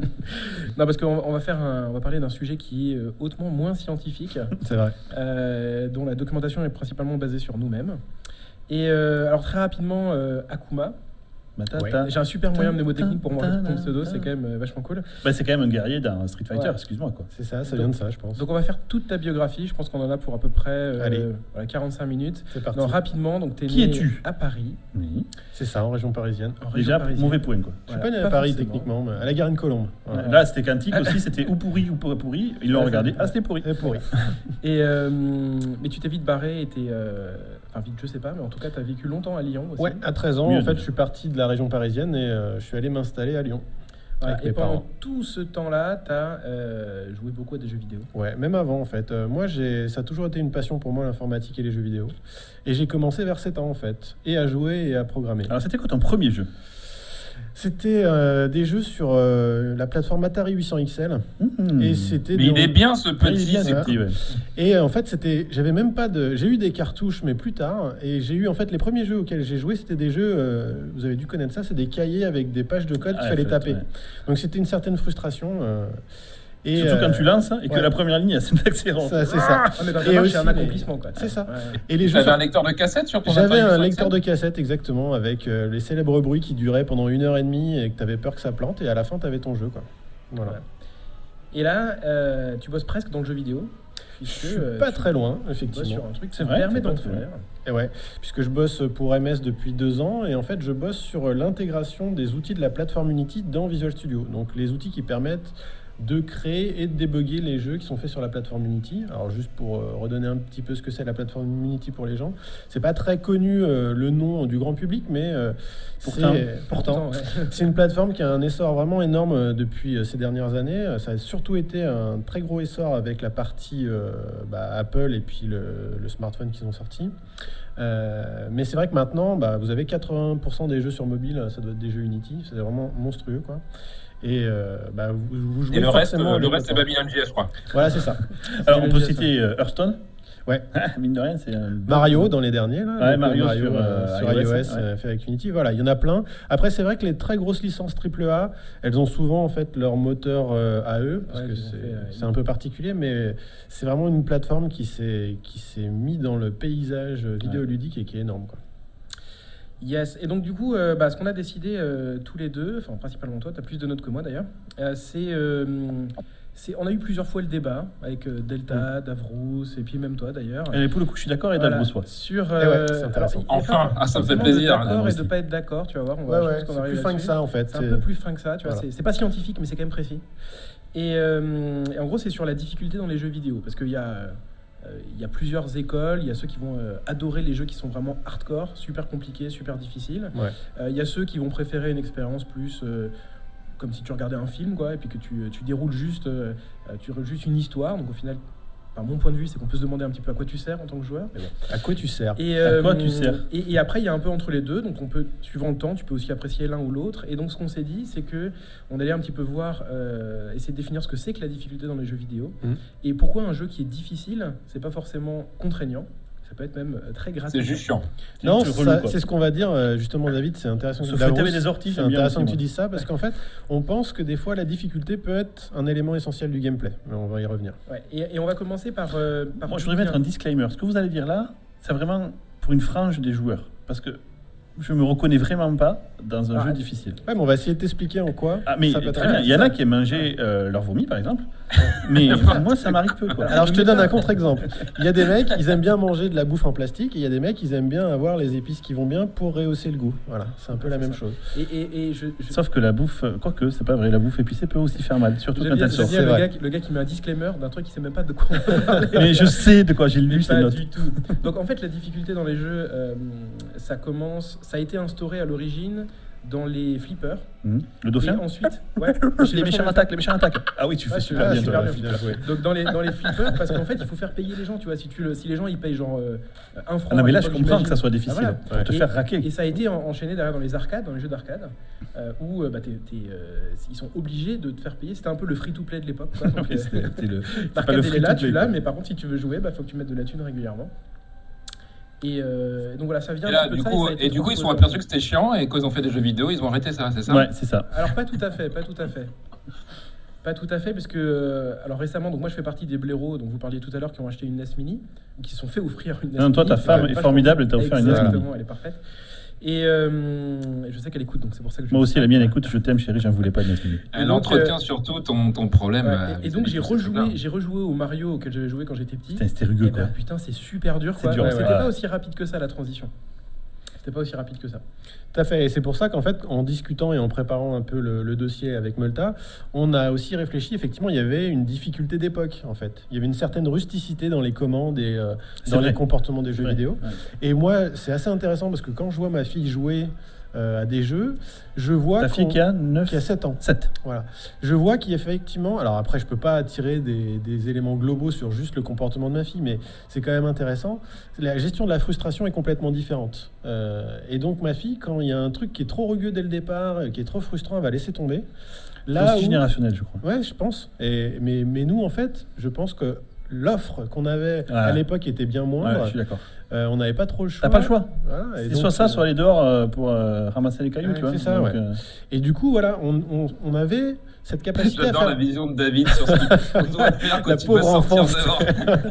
la pauvre Le seul truc à faire dehors, c'est aller ramasser des cailloux. Exactement. bah si, le petit pousset. Mais ma mère, elle me disait, va jouer dehors. Je lui dis, mais non, mais on n'y voit rien sur l'écran, du coup. Et voilà. Mais non, mais voilà, pour revenir à ça, l'investissement était assez différent parce que de toute façon, nous, on n'avait pas moins de choix et il fallait forcément qu'on fasse l'investissement de, comprendre comment marchait un jeu, de comprendre la mécanique et de, de passer outre une certaine rusticité qui pouvait être là, quoi. Ça, c'est sûr. Ouais, et puis elle est- Ensuite, ouais, je suis d'accord avec vous, mais il y avait aussi des contraintes techniques qui faisaient Exactement. que c'est difficile. C'est ce que que j'allais tu dire, tout que à l'heure, la, la cassette, là, je me souviens d'Atari Excel, j'avais un Atari Excel aussi, et je me souviens que quand je crevais, j'étais dégoûté parce que je me tapais une Ouais. demi-heure de une- rechargement du niveau de zéro, quoi. Une ouais. difficulté additionnelle qu'il fallait recharger, quoi. Et c'est ça, et c'est pour ça aussi je rebondis un peu sur euh, l'analyse que fait Multa au départ, là, sur cette partie euh, justement arcade. Euh, dans, euh, quand tu vois pour les développeurs, pour gérer le cycle de vie euh, du jeu et les gens qui vont y jouer, effectivement, il y a la partie difficulté, mais sachant qu'on n'avait pas les moyens de sauvegarder comme on a sur un PC, tu sauvegardes ta partie, tu peux moins te permettre de faire des mondes, puis en plus tu avais des contraintes techniques sur la taille de la RAM, des trucs de fou. C'est super intéressant par exemple de voir comment a, fait- a été fait le premier Mario, parce que ça, ça te rend fou quoi. En tant que développeur, tu vois les contraintes qu'ont eu les gars, c'était hallucinant. Et du coup, euh, toutes ces contraintes font que l'univers de jeu qu'on va te présenter, il est différent, il est moindre. Donc si tu veux donner euh, effectivement durée de vie. un- une durée de vie, Eh bah, ouais. il faut que tu joues sur cet aspect euh, difficulté. C'est un des, des facteurs de réglage de ton jeu. Quoi. Non, mais je viens de comprendre un truc, en fait. Nintendo, ils adorent avoir des contraintes compliquées. Exactement. Exactement. Un, un matos moins élevé. Donc, en fait, à chaque fois, ils prennent des générations, deux générations en dessous pour faire les mêmes jeux que les Mais autres. c'est des samouraïs, les mecs. Ils Mais ont ils pas envie d'aller facile, quoi. Mais ouais, mais alors d'ailleurs, euh, si tu prends les jeux indépendants, généralement les jeux indés, il y a une grosse vague en ce moment. Souvent, ils ont moins de moyens. Alors, c'est pas forcément sur les machines, mais c'est plus sur le nombre de personnes. Et du coup, ils sont obligés d'être plus inventifs sur le gameplay, l'histoire et tout. Et ça sort généralement des trucs qui sont vachement mieux. Donc, quand tu travailles dans la contrainte, souvent, que tu fais un truc qui a du succès, Mais vachement mieux, mais pas forcement plus difficile. Pas, for- Pas exactement. forcément plus difficile. Mieux, mais pas difficile. Je suis d'accord avec toi. Davros. Voilà. Il a dit le truc, euh, ça incroyable. euh, Ouais, Mais du coup, euh, c'est depuis que je connais l'intrication quantique, Ah moi je suis un truc de. Mais du coup, toi, tu soulèves un point intéressant, euh, Davros, là, puis David aussi, c'est qu'en fait, euh, quand, quand vous parlez de difficulté, souvent vous revenez à la frustration et au fait que ce soit débile et que les Moi, gens, c'est des masos pour jouer. J'ai essayé, Ouais. on va citer celui-là tout de suite, hein, on, Ouais. va, on va évacuer le dossier. Ouais. Euh, merde, 3. Dark Souls. Dark Souls 3. Ouais. J'ai fait 2m20, j'ai dit c'est un jeu de débile. C'est un jeu de débile, mais je vais. Si, si on a un Et tiens, si tu allais en slip et qu'on te donne un cure-dent, il faut que tu extrême, mais c'est une extrême. Ouais. On est d'accord. Mais justement, euh, revenir un peu sur ces, sur ces deux types de, de difficultés qu'on va retrouver, effectivement, tu as une première difficulté qui va être un élément central de gameplay. Je pense que c'est vraiment le jeu. Les Dark Souls, il faut vraiment le comprendre, il faut vraiment comprendre les mécaniques, mais une fois que tu es dedans, c'est vraiment génial, ils ont tout capté. quoi. Je pense qu'une fois que tu arrives, ça doit être vraiment gratifiant. Ouais, c'est ça. Ouais. C'est juste que il faut Parce que justement, cette bascule, peut-être ça- je fais un peu euh, la correspondance avec euh, t'es es sur un- un- une planche de bois, t'es es, à l'équilibre, puis d'un coup, bim, ça bascule, et c'est exactement ça dans le jeu. Tu t'en prends plein la gueule au départ, et une fois que tu as compris la mécanique et comment ça fonctionne, là, tu passes de l'autre côté de la barrière, et là, c'est génial. C'est- Et t'as un c'est vrai super. sentiment de puissance, ouais, tout ça, carrément. d'achievement. Mais je peux, je peux comprendre ça. hein. Mais du coup, cette difficulté-là, qui est un élément central de gameplay, pour moi, elle est complètement différente de la difficulté débile qu'on va retrouver dans certains jeux. Par exemple, tu as des jeux qui vont... Et là, peut-être qu'on n'est pas d'accord avec Multa. euh, parce que dans certains jeux, par exemple, ils vont caler euh, le niveau de difficulté parfaitement, ça va être le mode normal. Ouais. Et après, ils vont te mettre des modes artificiels pour moi, où tu vas avoir un mode dur, où juste ils vont jouer sur les PV Ils vont mettre- du ouais, joueur. ils vont des paramètres dans Gears faire of War où tous les jeux comme ça récents maintenant, où Voilà. tu même plus 3 mais tu as 4 niveaux de difficulté Ouais. différents, et où, euh, où justement bah, c'est vraiment juste augmenter la- le, le nombre d'ennemis, euh, leur puissance d'armes, peut-être leur intelligence ou ce genre de trucs Voilà. Et, euh, et Et- ça n'a pas forcément été pensé je Exactement, d'accord, sur un- ouais. comme un élément de gameplay euh, central. Quoi. Pour moi, c'est moins intéressant que effectivement un jeu qui va être complètement pensé dès le départ pour mettre la problématique de difficulté au centre du jeu. Il y a des exemples qui sont assez amusants euh, dernièrement parce que on est passé par, bah, moi qui joue depuis quelques temps quand même maintenant, on est passé par une vague qui était vraiment casual où il y a eu plein de jeux, euh, notamment sur les mobiles. Je pense que c'est les mobiles qui ont beaucoup poussé ça. Et tu as eu une phase où là, euh, c'est assez récent, où on a eu des gros jeux bien difficiles qui sont revenus. Alors je pense, je pense à Super Meat Boy, je pense euh, effectivement aux séries de Dark Souls, je m'en ai été noté euh, quelques-uns. Oui, il y a Cluster Truck, je sais pas si vous avez essayé Ouais. le jeu, c'est un Mm. truc de fou. Il y avait le jeu dont tu parlais avec la géométrie. là. Voilà. ouais. Géométrie j'ai essayé aussi. Ouais. Mais, Mais, mais- ouais, mais ça, ça fait partie des jeux où justement, euh, en fait, il faut être un robot sur Oui, non, mais en- a- pour moi, dans, dans- dans ma tête, il y a deux trucs. Il y a Quand tu joues à un jeu et où c'est trop dur, c'est trop difficile. Mais que- comment tu définis que c'est trop Bah, difficile trop c'est difficile, c'est par exemple. Un gosse de imagine- 14 ans qui a les réflexes de Bioman, il va trouver Voilà. que Géométrie d'âge super facile. Non, Moi, non, avec mes c'est pas- réflexes c'est de vieux. C'est pas une histoire de réflexe, justement. C'est ça le truc. C'est qu'en gros, si tu prends, je sais pas si vous regardez euh, le joueur du grenier, on en parlait, Ouais. euh, on en parlait tous les deux. Il y a un épisode qui m'a marqué où justement ils montrent souvent des jeux difficiles, mais parce qu'ils sont mal, ils sont mal pensés. Genre tu dois passer avec ton vaisseau, puis t'as un pixel en haut, un pixel en dessous pour passer. Et là, t'es vraiment en mode, euh, mais ça, ça a mal été pensé. Le, le gars qui a créé le truc, il a pas réfléchi et Il a et pas laissé c'est- la C'est place. trop compliqué, il a pas laissé assez de place et ça passe pas très bien. Ça, c'est un jeu où c'est trop difficile. C'est pour des mauvaises raisons. Quand ça a bien été pensé et que c'est dur parce qu'en fait c'est pas immédiat, c'est-à-dire tu joues et direct paf t'as terminé, t'as de l'apprentissage. Et quand, euh, quand tu as un jeu qui est dur par, par- euh, parce que tu es obligé d'apprendre pour pouvoir arriver à avoir les compétences pour ensuite le terminer, c'est là où ça devient différent. Géométrie Dash, c'est par de la répétition que tu arrives. Ceux qui connaissent pas, hein, c'est un jeu où euh, c'est une sorte de runner où tu as des, juste de la géométrie. Avec Tu une musique dois sauter, rythmée. voilà, et tu Il avances. faut appuyer au bon moment pour Ça sauter. avance assez vite et c'est assez compliqué de pas mourir. Ouais, tu n'arrives finalement à finir un niveau que quand tu connais ce niveau par cœur. Et en fait, avant de voir l'obstacle, tu sais qu'il va arriver, donc du coup, tu vas pouvoir cliquer. Je vois pas l'intérêt. Mais l'intérêt, non c'est que quand tu l'as terminé, c'est une espèce de challenge. Super, t'es content de ta mémoire. Waouh Non, apprends par cœur le dictionnaire, à mon avis, ça va être pareil. Quoi. Mais dans ce cas, c'est- pareil dans n'importe quel jeu. Bah non, il y a plein de jeux où j'ai pas besoin d'avoir par cœur l'état du niveau pour réussir. J'ai joué, Ouais. j'ai fini Monkey Island, c'était juste de la logique, c'était intéressant. C'est vrai. Il y a une histoire aussi de, de, de courbe d'apprentissage aussi dans les jeux. Volta ne répond pas. Je vais sécher. Non, c'est pas C'est pas chez Il est cassé, il est cassé Non, non, mais On après, y, a, cassé. Attends, il y a aussi, on parlait, appuie dessus. on parlait des types de Ah, bon, difficultés, mais peut-être aussi que vous comparez des jeux qui sont différents. Un, Ah, truc, un qui est central, c'est que les difficultés, elles peuvent aussi varier en fonction du jeu, du type de jeu et du pays. Par exemple, je- en regardant, en préparant un peu le dossier, j'ai vu que tu as des types de jeux qui sont beaucoup plus durs au Japon et aux États-Unis et inversement. Par exemple, les Japonais, ils Ah ont, bon ben ouais, les Ouais, Japonais, ils ont l'habitude beaucoup de jouer au RPG, au RTS, Ouais. et donc ils ont des niveaux qui sont bien plus élevés que aux qu'est-ce que- États-Unis. comment tu dis un jeu de rôle plus difficile? C'est quoi Le mob est plus dur à tuer? Voilà, Il a plus de ils, sont, PV. ils sont calés de manière différente, Ah ouais. effectivement. T'es- T'as totalement le droit à l'erreur, ce genre de Voilà. trucs-là. quoi. Inversement, aux États-Unis, les jeux qui sont type euh, FPS, eh ben, ils vont être plus compliqués aux États-Unis. Et il y a eu des licences comme ça où c'était assez amusant. Euh, ils t'ont fait euh, des, des- des- Alors, quand, en cherchant un petit peu des, des éléments là sur Internet, je suis tombé sur le Devil May Cry. Je sais pas si vous avez déjà joué à ça. Oui. C'est- assez sympa comme jeu. Et ben, la version américaine est beaucoup plus dure que la version japonaise. Ah bon? Voilà. J'aurais vu l'inverse pourtant. Et bah ouais. Et euh, Ouais, ils, ils sont ont. pas si hardcore, ils sont pas hardcore dans tous les types de jeux. Non. Ah, Et elle Bah, a- vous voyez, je pensais que j'allais rien apprendre d'intéressant. Mais moi non plus, mais je suis satisfait. Finalement, euh, Tu là, vois je suis séché. Là. Comme Tiens. quoi. Et un autre aussi, un autre facteur de différenciant pour euh, la difficulté des jeux vidéo, c'est le genre. Parce que effectivement, donc tu parlais des point and click euh, style Oui. Monkey Island, eh ben euh, tu vas pas comparer des niveaux de difficulté avec euh, des autres types de jeux style un shoot 'em up quoi. Oui. Toi shoot 'em up ça te demande un skill. Généralement ils sont difficiles ces jeux. Par exemple, est-ce que Myst, vous considérez ça comme un jeu difficile du coup? Ça peut, moi je trouve. Myst peut- Il y a certaines, énigmes, qui ouais, étaient pas ouais. évidentes. Ouais, si t'es con, par exemple, ça peut être difficile. Ah, ça y est. Ça, je pense Et d'ailleurs, que c'est pour ça, les C'est Américains, une c'est généralité. facile. hein. Tout est difficile quand t'es con. hein. Ouais, bah, ça- non, pas forcément, ça dépend. Il y a des trucs faciles. Tu peux éventuellement devenir président euh, des, Ouais, c'est ça. des États-Unis, Il faut mais être orange pour ça. Sinon, Bah c'est- ouais. Les jeux de baston aussi par exemple. Tu vois les jeux de bagarre, ben ça, à un certain niveau ça te demande aussi du skill. Il faut que tu Oui, répètes tes mais ça- combos. ça, ça, euh, se rentre dans une catégorie réflexe, effectivement. bah voilà. Alors, du coup, j'aimerais bien, euh, ça m'intéresse euh, quand même ce sujet hein, pour être plus sérieux. Par exemple, le dernier jeu que j'estime être difficile, et j'aimerais bien avoir votre point de vue de hardcore gamer. Enfin, je sais pas si vous avez un titre que vous auto-donnez, j'en sais rien. Moi, Hardcore Gamer, il s'appelle un truc. Et puis ils se claquent, ils se, ils se, Ouais. quand ils, Ouais. ils se sont dit bonjour, ils ont fait high five et tout quoi. Moi ils m'ont pas Ori, fait la main. quoi. Ori, and, Ori and the Blind Forest. Yes. Est-ce que vous l'estimez comme un jeu Oui. euh, parce que j'ai kiffé et j'ai galéré et ça m'a rappelé les, les bons vieux temps effectivement où, euh, de l'époque où je jouais aux jeux difficiles, mais il y a des jeux auxquels je jouais pas, les jeux que vous avez dit, ou les Castlevania qui sont réputés pour être un calvaire, j'y jouais pas. Ça me- ça- si ça me fait trop chier que j'y prends plus de plaisir, en fait, je pense qu'on Il est y a un élément super important sur les. Castlevania, j'y reviendrai, et c'est, ça me fait, c'est bien que tu m'y fasses Alors, penser. Donc Ori, Ori, euh. Ori and the Blind Forest, c'est typiquement euh, un jeu que je vais euh, catégoriser dans Die and Retry, on va dire ça comme ça. Et c'est un jeu, ou plutôt on va dire dans un jeu de catégorie apprentissage. C'est-à-dire qu'il est difficile si tu penses et si tu si as envie de réussir du premier coup. Et c'est quasiment Oui, impossible. mais à partir du moment où tu connais le niveau obligé- par cœur, Ouais. tu sais où est-ce que tu Tu es vas avoir des. obligé de- d'y aller, de, de mourir. Tu Ah oui, là, attends, si je vais de ce côté-là, ça passe pas, donc je vais crever.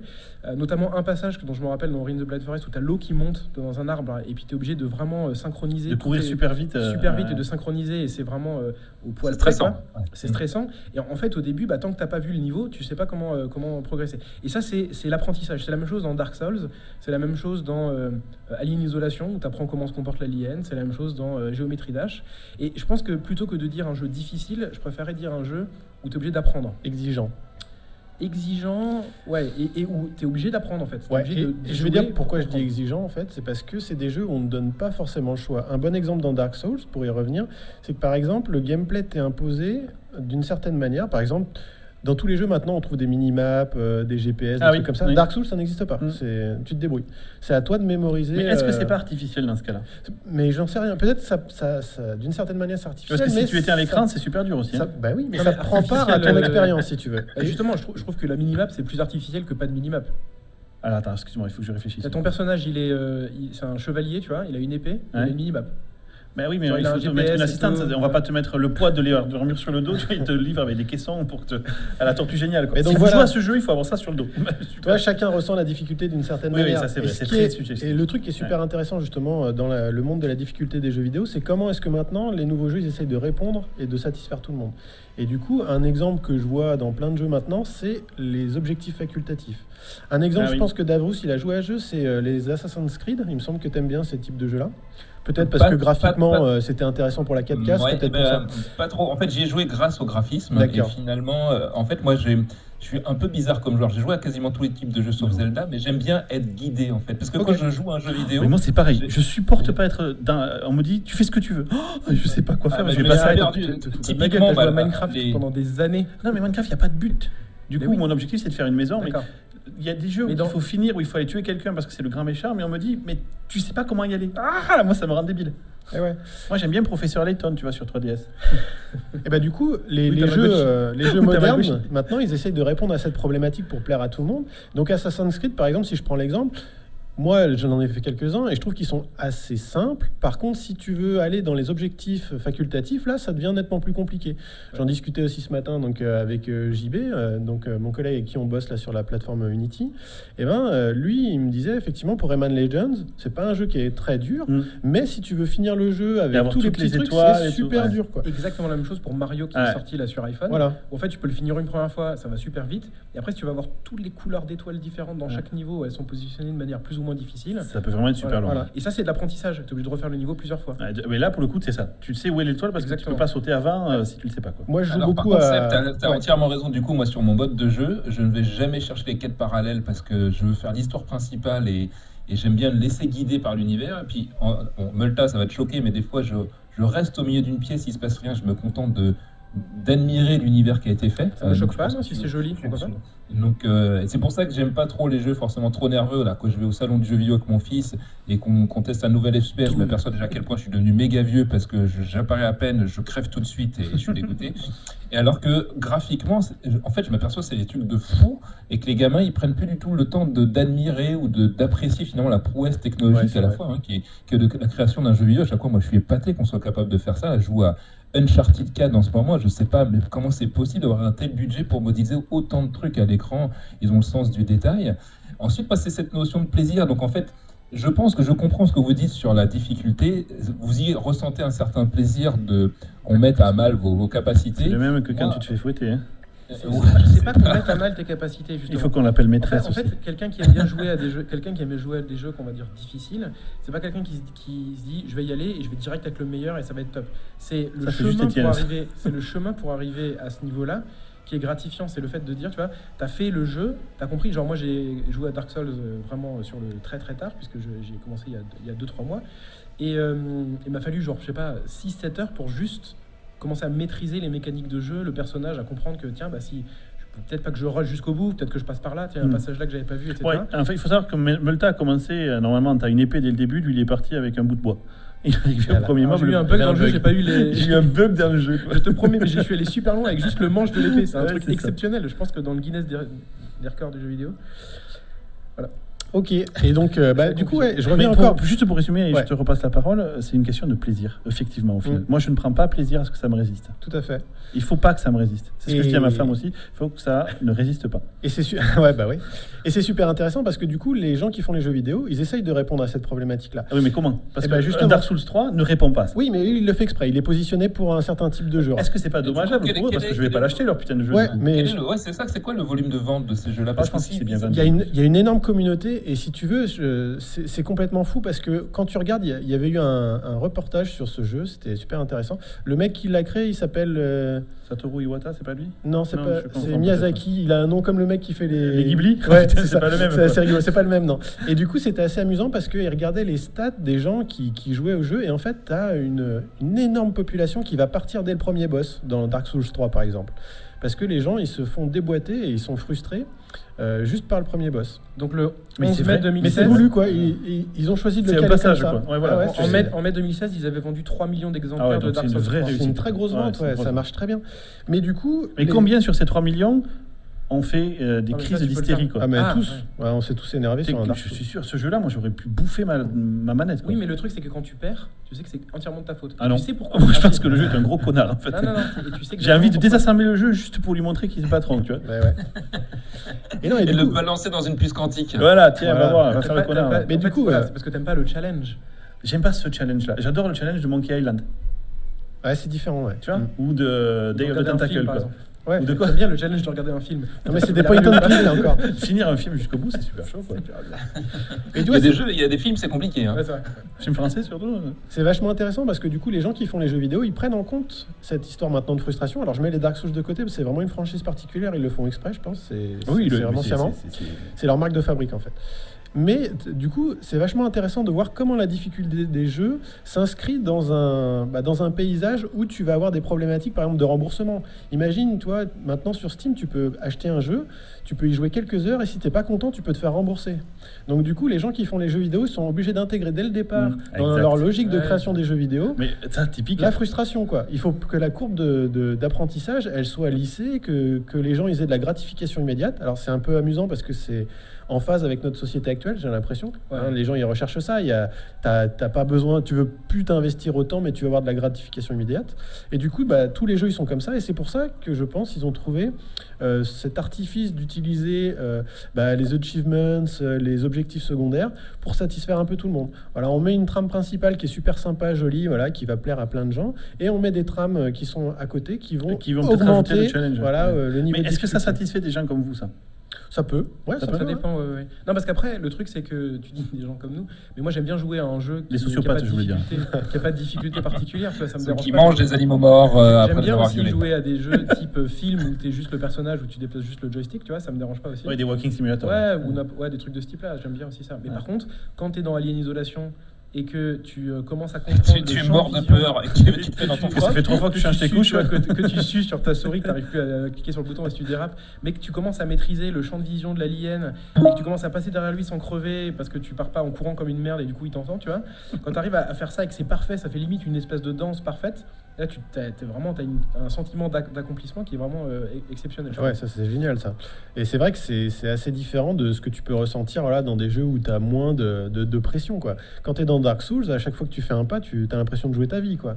C'est vraiment. euh, tu, tu te mets dans une ambiance extrêmement particulière. Quoi. Et souvent tu dis, tu dis tiens je vais aller là, tu sais que c'est une erreur, tu vas, tu crèves et tu fais je savais que c'était une erreur. Mais je l'ai fait quand même. Mais je l'ai quand même fait parce que je suis con. Et donc j'ai perdu 20 minutes Donc de ma vie que jamais je récupérerai. Quoi. Non, tu les récupères. Alors, non. du coup, du coup est-ce qu'on pourrait partager une, une- Enfin, nous, avec, Del- avec Delta Coche, on a été jury de jeux vidéo, tu te vrai, souviens, David? Et moi, je me souviens qu'à chaque fois que le jeu était un petit peu trop difficile, et ça me, ça me choquait pas outre mesure, hein, parce que je, je suis pas non plus un, un extrémiste de la difficulté en disant c'est con que ce soit trop difficile, j'aime bien que c'est un peu difficile, mais à chaque fois, les jurys et les pros, hein, des mecs d'Ubisoft ou de grands studios, ils saquaient les gamins qui faisaient le jeu vidéo, hein, les créateurs de jeux vidéo, en disant euh, non, non, il faut surtout pas frustrer le, le joueur. Et tu vois, c'est exactement pour cette histoire-là de commercialisation. et c'est lié, je pense, à à la, à la génération Y, comme tu le disais, euh, Seb, sur le fait que euh, ces gens-là, ils veulent la gratification immédiate. Du coup, la question que je me pose, c'est est-ce qu'il n'y aurait pas que des joueurs qui ont connu la belle époque ou l'époque plus difficile que- qu'ont notre âge, en gros dans les entre 35 et 40, qui aiment ce genre de jeu, ou est-ce qu'il y a des, quand même des, non, il y a des des jeunes. Ouais, il y a des jeunes, j'en euh, ai qui vu plein. ouais. Euh, Ouais. je, prends- je reprends encore l'exemple de Dark Souls une énième fois, mais j'ai regardé beaucoup de vidéos en fait sur ce. Moi, je l'ai fini en fait trois ou quatre fois Dark Souls parce que à chaque fois que tu le finis, tu peux recommencer. Et, et alors, on parlait des augmentations de difficulté, mais ça augmente aussi un peu. Mais c'est c'est plus dans un objectif de complétude, avoir toutes les armes, tous les machins comme ça. Et bref, Est-ce que c'est quelque chose après dont tu. euh, Est-ce que c'est une satisfaction personnelle ou c'est quelque chose que tu as partagé sur les forums? Non. Quel que tu recherches en faisant ça? Est-ce que tu t'habilles de cuir et tu te fais fouetter par euh, ta Non. Est-ce que tu aimes bien te faire fouetter les couilles avec des orties? Non, Non pas trop, non. D'accord, c'est bizarre. Ouais, ouais. Ah, C'est Je juste une que étude tu- sociologique qu'on avec. Data Non, mais c'est ça, c'est intéressant. Et du coup, j'ai regardé beaucoup de vidéos. Et je voyais qu'il y avait des, des jeunes de, de 12-13 ans qui jouaient le jeu, mais avec des. Ils étaient vraiment des super forts. Ils attaquaient par exemple les boss à, à main nue. Et les gars, ils battaient tous les boss. Il y a un gars, il a fait ça. Il a fait une vidéo euh, en speedrun où il battait tous les boss à main nue. Et dans Non, Dark mais son Souls- objectif, ça a été très, de, très chaud, de ouais. se montrer aux autres pour ça, je pense. Oui. Est-ce Ouais. que- Ou est-ce qu'il l'a fait pour lui-même Non, Bah, peut-être au départ pour lui-même, c'était pour euh, rigoler, je pense. Et puis du coup, il a trouvé ça peut-être amusant, il l'a mis sur, euh, sur YouTube. Mais euh, en tout cas, ça, ça montrait un niveau de, de maîtrise Il y a qui quand même euh, un- une notion de performance, hein, je Exactement. pense. Il y en a- refléter comme une partie de votre personnalité sur ouais. soit les jeux vidéo, soit les jeux tout court, ou euh, la, la notion de compétition. Je Ouais. pense par exemple au sport. Alors, euh, je ne sais pas si vous êtes des grands sportifs, hein, mais en tout cas sur les jeux de, euh, sur les jeux par exemple, euh, je sais pas, du tennis, du foot et tout. Comment vous vous comportiez avant? Est-ce que vous vouliez absolument être le meilleur et vous Non, je suis pas du tout comme ça. Moi, j'aime bien juste m'amuser. euh, voilà. Ah, ok, donc c'est un vrai plaisir, ok, ça Enfin, marche. Il y a- il y, a quand même aussi, euh, si, il y a un petit peu le fait de se dire Dark Souls, tu sais qu'il y a beaucoup de gens qui abandonnent vite. Ouais, c'est Et le clair. fait de dire que tu arrives au bout, Tu fais partie de partie de l'élite. ceux qui ont réussi. Pas forcément de l'élite. Est-ce dans que quand vous croisez, vous faites un signe comme les surfeurs? Suis meilleur que les autres, c'est juste j'ai réussi à tenir la durée. Yeah. J'ai réussi à tenir la Tu fais un petit doigt aux autres, un petit doigt comme Et, nous qui euh, faisons des et jeux à la Même si con. je finis pas, je me dis, putain, j'aurais déjà fait tout ce trajet-là, j'ai réussi à faire tout ça. C'est un peu la différence entre toi, quand toi, tu, euh, Delta, quand tu, euh, tu dis, bah pourquoi ça sert à quoi de faire Ah, je 5 comprends. heures de hike pour aller voir une vue alors que je peux l'avoir sur euh, Google, quoi. Ouais, surtout pour revenir au point où j'étais Et, et en fait, en fait, ce qui compte là-dedans, c'est pas finir le jeu. ce qui compte, c'est le voyage, c'est pas la destination. Ouais, j'allais dire le trajet, mais si tu veux dire le Oh. voyage, C'est ça beau. te fait plaisir. C'est tellement beau. Je te jure, j'ai la larme à l'œil. Mais ouais. En tout cas, c'est soit un poète, soit il nous parle de merde, Delta Hein. Coche. je peux parler de merde de, manière poétique aussi. Mais alors, ma a femme m'a engueulé parce que lors du dernier podcast, c'est pareil que j'ai dit plein de gros mots. Ouais. Ah, Alors, c'est pas toi, ça. Alors, c'est Elle va- vraiment pas elle moi. adorer je suis ce plutôt, passage. euh, donc, elle va adorer ce moment-là. Voilà. Donc, je vais être classe. Et je finis aussi parce qu'il y avait un élément qui était super important. Donc, on parlait de la frustration, là. Donc, euh, tu rebondissais, euh, Dabrous, là-dessus, avec euh, l'histoire de, de la génération et tout. Alors, effectivement, la frustration, c'est quelque chose, à mon avis, qui est, très en amont maintenant dans le développement des jeux vidéo et c'est intégré très vite par les game designers. Et il y a même des, des gens qui vont jouer là-dessus, justement. euh, je pense à Candy Crush, par exemple, pour jouer sur la frustration et créer artificiellement de la frustration pour te faire passer à la caisse. Et Ah, c'est oui. quelque chose qui est reconnu. hein. Il y a Et eu ça, ça plein marche parce que tu dis, tu payes et t'es plus frustré. C'est ça. T'as presque envie de. C'est libératoire en fait. Et j'ai envie de dire des gens comme toi, alors là, Ah, mais moi ça marche à mort. quoi. ça. Ah ouais, Ouais. mais tu vois, des jeux, je, ne joue, je me force à pas jouer à des jeux euh, pay to win parce que Bah, je, voilà. je meurs. Quoi. Ouais.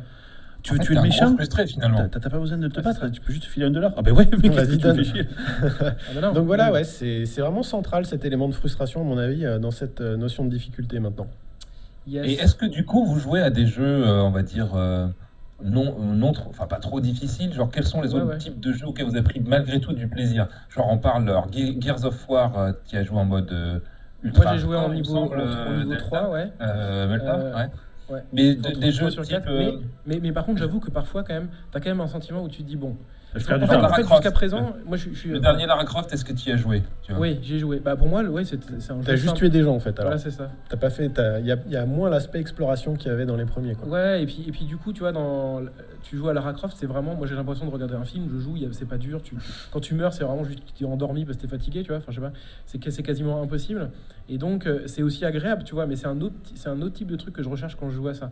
Et ce que je dis, c'est pas relax. forcément de se dire, si tu joues que, pas que à des jeux difficiles, t'es une merde, c'est pas ça l'idée. C'est juste de dire, c'est dit une catégorie de Moi, jeux. tu nous l'as dit plusieurs fois là-dessus clair. parce que t'as enregistré que c'est C'est pour vous public que t'as pas envie d'être. Euh, dit, tu pervertis la, la- la vision de l'artiste. Ah non, ça c'est si tu joues euh, Ah dans ouais. la langue qui était pas Parce que maintenant qu'on a atteint les 10 000 auditeurs, tu commences à prendre peur, mais. euh, pas du tout, pas du tout. Euh, mais euh, voilà, mais il y a plusieurs. euh, toi, j'aime bien jouer à un jeu super simple. Je pense que c'est pareil pour toi aussi. Ouais, pareil. Bah, du coup, c'est ce que je disais. Donc, moi, j'ai fait pas mal de jeux cette année, mais. euh, C'est quoi le plus simple que vous avez fait? Celui où vous l'avez torché comme ça quoi. Euh, à torcher, je sais pas, mais celui qui est tout simple, c'est- celui qui est à la base de Candy Crush auquel je joue là. J'ai un peu honte de dire ça, mais Non, il bah s'appelle. Bejeweled. euh, Ah oui, Bejeweled, 3, là. oui, je joue à ça. Ouais, les matchs 3, j'aime bien, hein, Bah c'est con. hein, mais alors là, Ouais. Sinon, cette année, moi, j'ai fait les Hitman. J'ai fait euh, Hitman. J'adore cette euh, franchise. C'est Ouais. un de mes jeux préférés. Il est beau en plus. Pour le coup d'Avros, tu devrais l'essayer, celui-là est vraiment beau. Quoi. Mais c'est pareil. ah, en fait, en discutant avec plusieurs personnes, dans les jeux. Alors, Hitman, c'est pareil. Hitman, si tu veux, tu, tu fais le bourrin, tu sors une Kalachnikov, tu tues tout le monde. Bon, c'est un jeu un peu particulier. C'est Le principe, c'est de, de faire un contrat sur une personne. Donc, c'est peut-être un peu bizarre pour certaines personnes de jouer à un jeu comme ça, mais bon. Mais du coup, quand tu essayes de faire le jeu et de respecter les, les principes, tu te vois un- être un peu dans une sorte de chorégraphie. Ça revient un petit peu dans tous les jeux que je trouve un peu difficiles, moi, ça. C'est exactement pareil dans Dark Souls. Si tu veux, il y a une certaine beauté euh, dans euh, la manière dont tu vas jouer, toi. Un peu comme quand tu vois des films coréens de gunfight, là. Tu as une Mhm. chorégraphie dans la Mhm. bagarre. Et euh, je sais pas, c'est c'est quelque chose que je retrouve dans tous les jeux auxquels je, je prends plaisir et que j'aime bien faire. Quand tu as un certain niveau de maîtrise, voilà, tu, tu rentres dans cette notion de chorégraphie et de, et de Et maîtrise du du, jeu. coup, quoi. est-ce que vous avez kiffé les Street Fighter Ah, moi j'adore, je suis un euh, gros fan des Street ouais. Fighter, moi. Ouais, Ouais. vrai, moi aussi par contre. Par contre, je joue pas contre les autres. Mais alors, Parce que ça me frustre, je Argument, argument de fou. Hein, j'ai joué à un jeu, mais comme jamais, c'est un jeu qui s'appelle Killer Instinct. C'était sorti par Ah Rare. oui, c'est vrai. Euh, je Nintendo suis- 64 Ouais, je suis un gros fan des Killer Instinct et j'en étais vraiment à un point complètement fou où tous les matins, quand je me levais, je répétais mes combos. Et donc j'étais capable de faire des 99 Ah, combos. sérieux Ouais, ah ouais, j'étais en mode euh. Ah, t'as quand même une certaine forme de pathologie. Ouais, euh, ouais, il y a un petit problème, je reconnais, je le reconnais bien volontiers.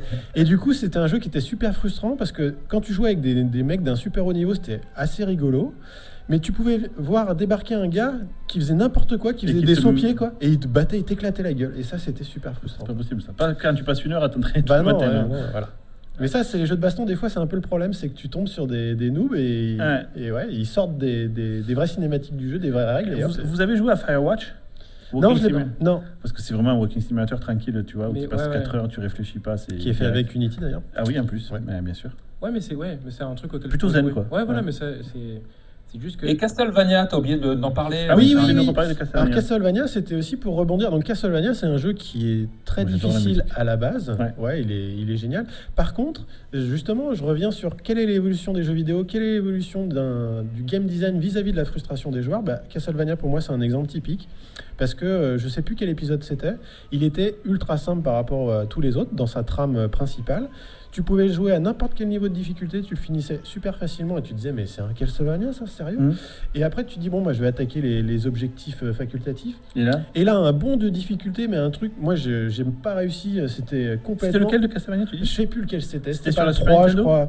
Je sais plus sur quelle plateforme c'était, euh, je t'avoue. Mais euh, j'ai vraiment un souvenir de, de jeu en me disant, mais qu'est-ce que c'est que ce, ce truc quoi? C'est vraiment hyper simple dans sa trame principale. Et dans les objectifs bonus, c'est complètement impossible. quoi.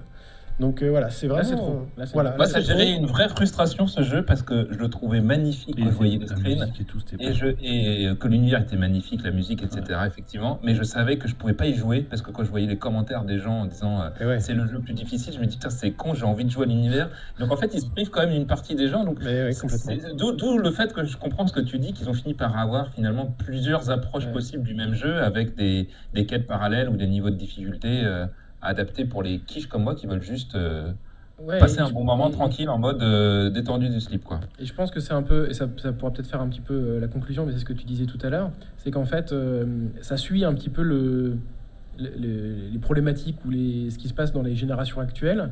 Euh, et c'est obligé, même si ça a évolué et que d'un coup, bah, tout le monde a envie de faire que des trucs avec du challenge et tout pour une raison X ou Y dans les futures générations, bah, les jeux vont évoluer dans ce sens-là. Mm. Parce qu'ils n'ont pas le choix, ils sont obligés d'aller dans le sens de la masse. Bah, de là où ça paye. Et voilà, et de là où ça paye, et ils ont quand même euh, envie de gagner de l'argent. Donc heureusement qu'il y a encore des Dark Souls et compagnie qui arrivent à sortir un peu du lot, quoi. Mais je pense que c'est assez, c'est dans le domaine de l'exception et c'est assez. Mais je me félicite qu'il y ait ça. C'est juste que c'est souvent incompréhensible. quoi. Et on n'est pas les seuls. J'ai écouté plein d'émissions Ah de ouais, ouais, non, vidéo c'est où les gens se disent Mais qu'est-ce qui se passe quoi Ouais, D'ailleurs, tu vois- tu- Il y a beaucoup de, de- de vidéos YouTube où tu vois les gens qui se filment euh, et tu vois la- leur réaction vis-à-vis du premier boss, mais fais, ils c'est sont complètement fous. quoi. Ouais. Et les gars, ils réessayent 30 fois. Quoi. Ah, c'est ça. C'est là où je, je n'essaierai pas. Moi. J'ai essayé une fois, deux fois, ça passe pas. Je l'ai battu du premier coup. Bah, je suis assez fier de moi. c'est pour ça qu'on t'a invité. Ouais, Sinon, c'est c'était des contests. Ça, ça me paraît pas mal. Ça conclut. Vous aviez d'autres points, messieurs Non, c'est- je pense qu'on a, on a bien très couvert le problème. Le seul truc, c'est que si vous aimez pas les jeux difficiles, essayez dans. Vous êtes des sous-hommes. Non, pas du tout. Et peut-être essayez une fois de vous accrocher un peu pour essayer de voir le sentiment d'accomplissement que ça peut donner. Et moi j'ai Ouais, fait si Ori, on y arrive. Ori- Et Ori and Blind Forest, voilà, c'est euh, un très je- bon exemple. je suis très fier de toi. Ouais. Et parce que c'est un jeu de plateforme et c'est vraiment mon, un de mes styles Il de est jeu beau aussi, préférés. Et puis oui, la musique, la musique, elle à tomber par terre c'est ce vrai. jeu. C'est c'est un vrai beau boulot. Et c'est un jeu indépendant. Comme quoi, c'est pas. Fait avec Unity. Ah, pardon, je vais arrêter. c'est notre euh, leitmotiv cette fois-ci. Voilà. On finit la page de pub et, euh, et je pense qu'on peut enchaîner sur le prochain dossier qui va être fait en 2 minutes 30, j'espère. Merci les gars de m'avoir mis à la fin. turbo. Et c'est à toi.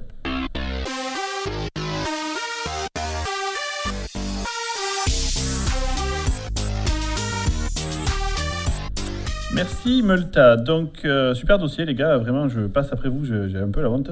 Euh, bon, je vais essayer de faire relativement rapidement. Oui, je peux, effectivement. Donc, qu'est-ce qui s'est passé? Euh, J'avais promis à ma femme, euh, les grands-parents étaient là, ils gardaient ma fille. Et j'ai promis à ma femme, on va se promener tous les deux. Et j'ai donc booké trois jours à Las Vegas. Alors, mais vraiment, je vous jure que c'est vrai. Par le plus grand des hasards, il s'est avéré que c'était pendant le CES. Normalement, tu vas pas à Las Vegas avec ta femme. Non, déjà, erreur. mais- tu vas pas à Las Vegas, c'est ta femme. C'est vrai que tu n'amènes pas ton garde-manger quand tu vas chasser. Mais bon, là, je l'avais amené. Enfin, chasser, euh, Ouais. c'est la ch- chasse facile un peu. quand C'est-. Bah oui, moi, moi, je suis un joueur, je paye pour Oui, c'est vrai. Il aime, bien cha- il aime bien pêcher la dynamite, David aussi. hein. Ouais, c'est ça. Toujours est-il qu'on se retrouve à Las Vegas, je lui promets un week-end à un amoureux. Il s'avère que c'est pendant la CES. On s'est donc promené pendant deux jours au CES. Elle a Pur adoré. hasard, Elle a c'était vraiment de la chance, quoi. On devait faire des T'as vraiment une femme en or, hein, un il petit faut peu quand même le préciser. c'est Ah, attends, attends, donc t'as pris des billets d'avion pour aller là-bas, il y avait le CES, puis t'es rentré comme ça. Non, alors non, parce qu'en fait, euh, grâce à un, euh, un ami qui travaille aussi avec Babylon JS, a D'accord. été méchant, euh, que je remercie encore une fois, euh, il m'a offert deux billets, parce que c'est des trucs qui sont pas ouverts au public, Bah oui. euh, mais j'ai eu deux billets de professionnels euh, pour pouvoir rentrer, et donc on s'est promené euh, avec ma femme pendant deux jours, samedi et dimanche, euh, au CES. En tongue. Alors non, alors je suis vraiment, non. Il faut voir que le CES, c'est gigantissime, c'est 150 000 visiteurs sur la, la durée du CES. Ah ouais. Le CES, c'est euh, plus un seul endroit, c'est plus deux, c'est trois endroits. Donc il y a le plus grand centre de conférence de Las Vegas, plus euh, tout le centre de conférence d'un hôtel, le Venetian, qui est pas Plus un le petit. bar à pute à. Plus un troisième endroit à l'ARIA, où cette année il y avait euh, les devices type VR et les, et les, et les PC. Donc c'est incroyable. Il n'est pas possible, je ne pense pas que ça soit possible, de faire tout le CES. De tout voir, tu veux dire. Je sais qu'Olivier Elrazi, euh, El- Elrazi a fait ça et il. euh, Ezrati. Ezrati, je vais y arriver, pardon, c'est du mal. Ezrati a fait ça, mais je pense que c'est un robot, quoi. Il a fait ça avec euh, du pain de marche elfique, tu vois, il s'est pas posé. Non, mais en plus, je pense, je pense qu'il va pas tout voir. Il doit présélectionner à l'avance ce qu'il va Incroyable. visiter. Donc, en tout état de cause, euh, avec euh, ma femme, comme on n'avait absolument rien préparé, puisqu'on n'avait pas prévu de faire ça, on avait plutôt prévu de faire des spectacles, de se promener vers le Grand Canyon. Bon, là, on s'est passé deux jours à se cailler les miches sous, le sous la, la clim. On, a- on a fait un peu random, et euh, moi, je vais vous donner mes impressions et les deux, trois trucs que j'ai vus euh, qui, qui- qui sont à voir. Donc, déjà, si vous avez l'occasion, alors c'est pas ouvert au public, donc il faut se démerder pour se faire inviter, c'est vraiment incroyable. C'est là. On peut envoyer des mails à tes méchants Et Voilà, il faut envoyer un mail à tes méchants, ils vous invitent. C'est là que ce qu'apparaissent pour la première fois euh, les, euh, les devices qui peut-être seront dans- en vente d'ici un an ou deux. Je ne sais pas si vous regardez la série télé Halt and Catch Fire, qui est l'histoire de Compaq en fait et de la sortie du premier télé- ordinateur portable. Eh bien, le premier ordinateur portable compact a été dévoilé là-bas. L'Apple II a été dévoilé Ah là-bas. C'était, c'est et c'est toujours depuis. L'iPhone, non, je crois aussi, non? Euh, oui, l'iPhone également au CES. Ça fait plus de 40 ans que le CES, c'est un peu l'incubateur ou l'endroit où vont apparaître les nouveaux devices technologiques. Donc, en tant que geek, forcément, quand tu vas là-bas, tu es un Bah peu à, à feu et à sang. Alors, ce que j'ai noté, moi, j'ai noté une méga présence de l'IA, de manière générale. Alors, l'IA, c'est un peu galvaudé, mais ça va être les, vé- les véhicules autonomes. Ça va être euh, le self-quantified, ça c'est super intéressant. C'est des petits devices qu'on se met déjà sur nous pour mesurer euh, euh, comment on dort, comment on court, etc. Mais c'est encore plus fort que ça. Et j'ai noté par exemple le coussin dodo. Alors j'ai pas la marque parce que je m'en souviens pas et qu'on s'en branle au Mais final. dodo, c'est pas un terme technique. Non, dodo, c'est vraiment le coussin, tu fais dodo dessus, mais il a des fonctionnalités en plus. Il n'est pas juste là que pour te soutenir ta, ta noble tête. Il va également eh ben, vérifier comment tu dors. Ah oui, je crois que j'ai vu. Tu t'es réveillé, tu t'es pas réveillé. Il te euh, secoue quand tu ronfles, non? Et alors, c'est ça qui est énorme. Moi, je dors pas si Moi, j'ai ça. Moi, j'ai surkiffé.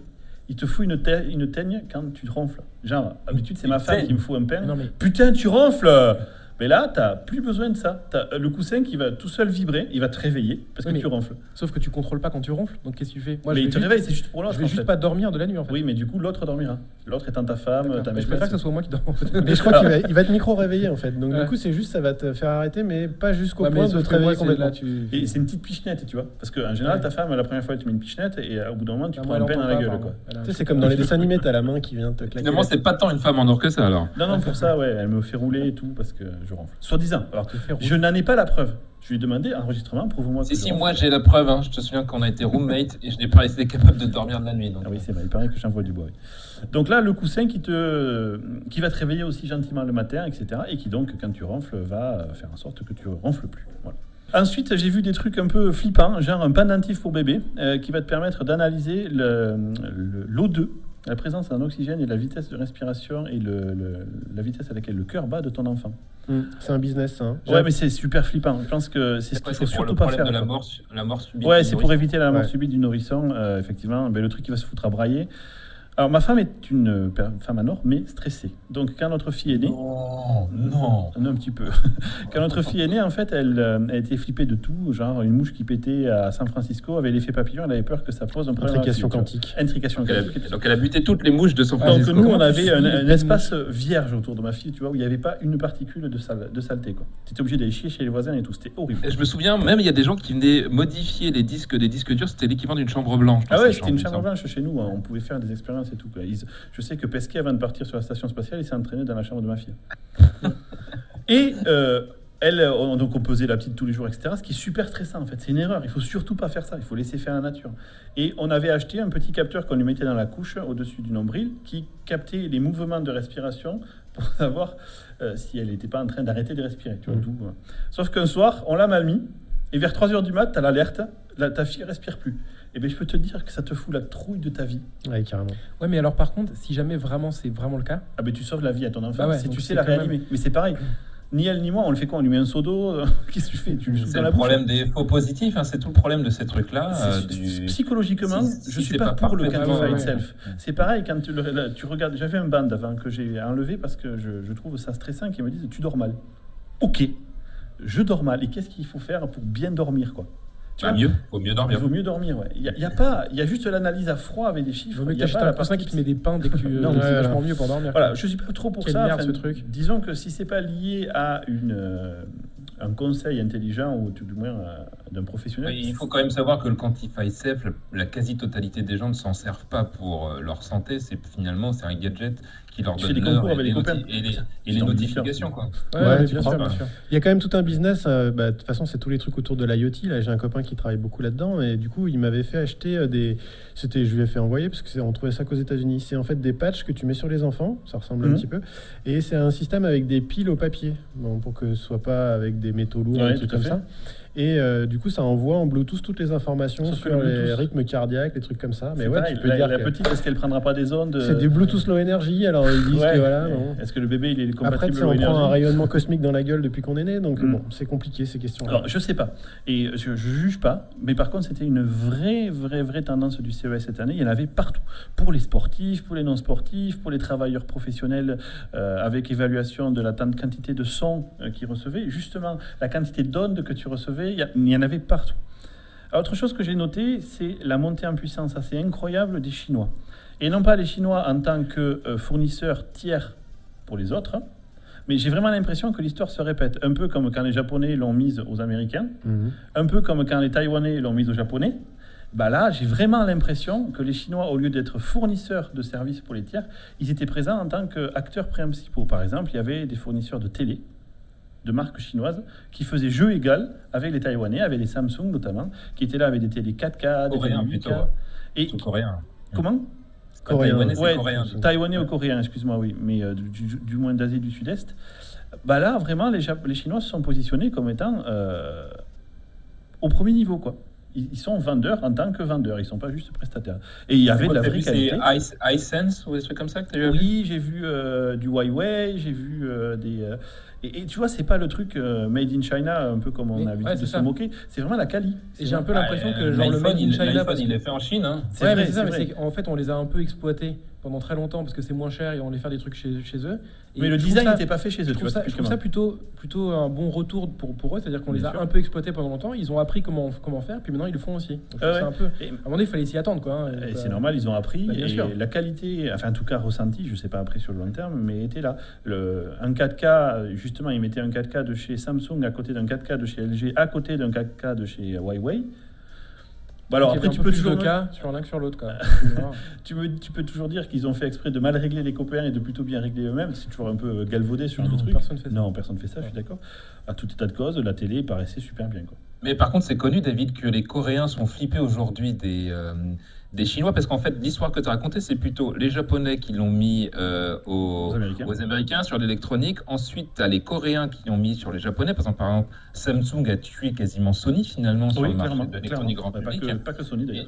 Euh, Et donc, il restait Samsung et LG. Et en fait, ils ont voulu, par exemple, se battre sur les technologies type OLED, euh, à pas, à pas travailler ensemble et à se faire la guerre. Pendant ce temps-là, en fait, il y a les Chinois qui sont, à mon avis, ils sont en train de leur mettre à l'envers comme eux, ils l'ont fait aux Japonais.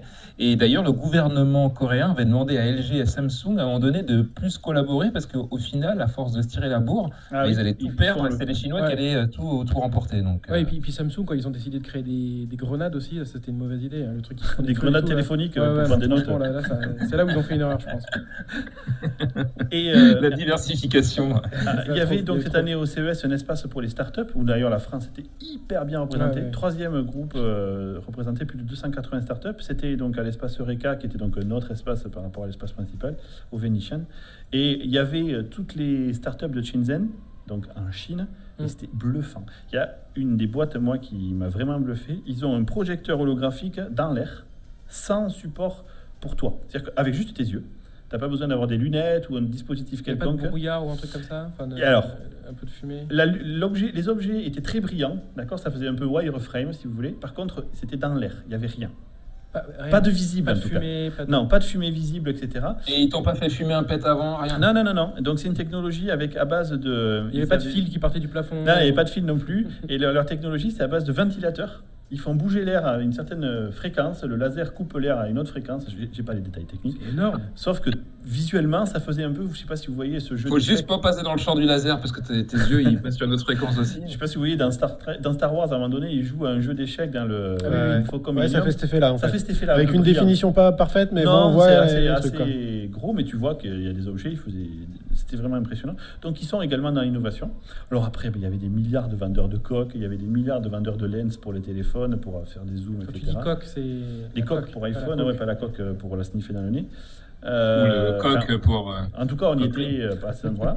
Après, chose que j'ai notée, c'était le retour du cul euh, au CES, hein, qui avait été Ah. dé- défini comme persona non grata il y a quelques temps, mais je pense que, bah, vu la Avec la VR. puissance, euh, exactement, avec la VR. Alors, par contre, c'était pas assumé, c'est-à-dire que c'était pas dans les espaces, c'était pas indiqué. Il fallait que tu saches aller, il fallait. Et toi, savoir- bien sûr, tu savais.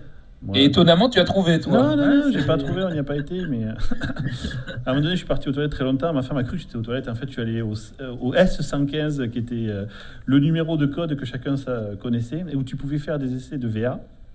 Alors, donc, moi, je n'ai pas essayé, puisque, quand même, un certain respect pour ma chère et tendre, mais j'aurais bien voulu essayer. Donc, ça parce euh, écoute. respect pour ta chéritante, c'est- quoi le problème de bah, la- le problème, c'est que je l'ai traîné avec moi pendant deux jours à arpenter euh, les allées avec des trucs bien Il y avait peut-être du, por- porno pour LVR, quel est le problème? Ouais, je sais pas pourquoi j'ai senti qu'il fallait pas que j'insiste. Ah ouais, bon.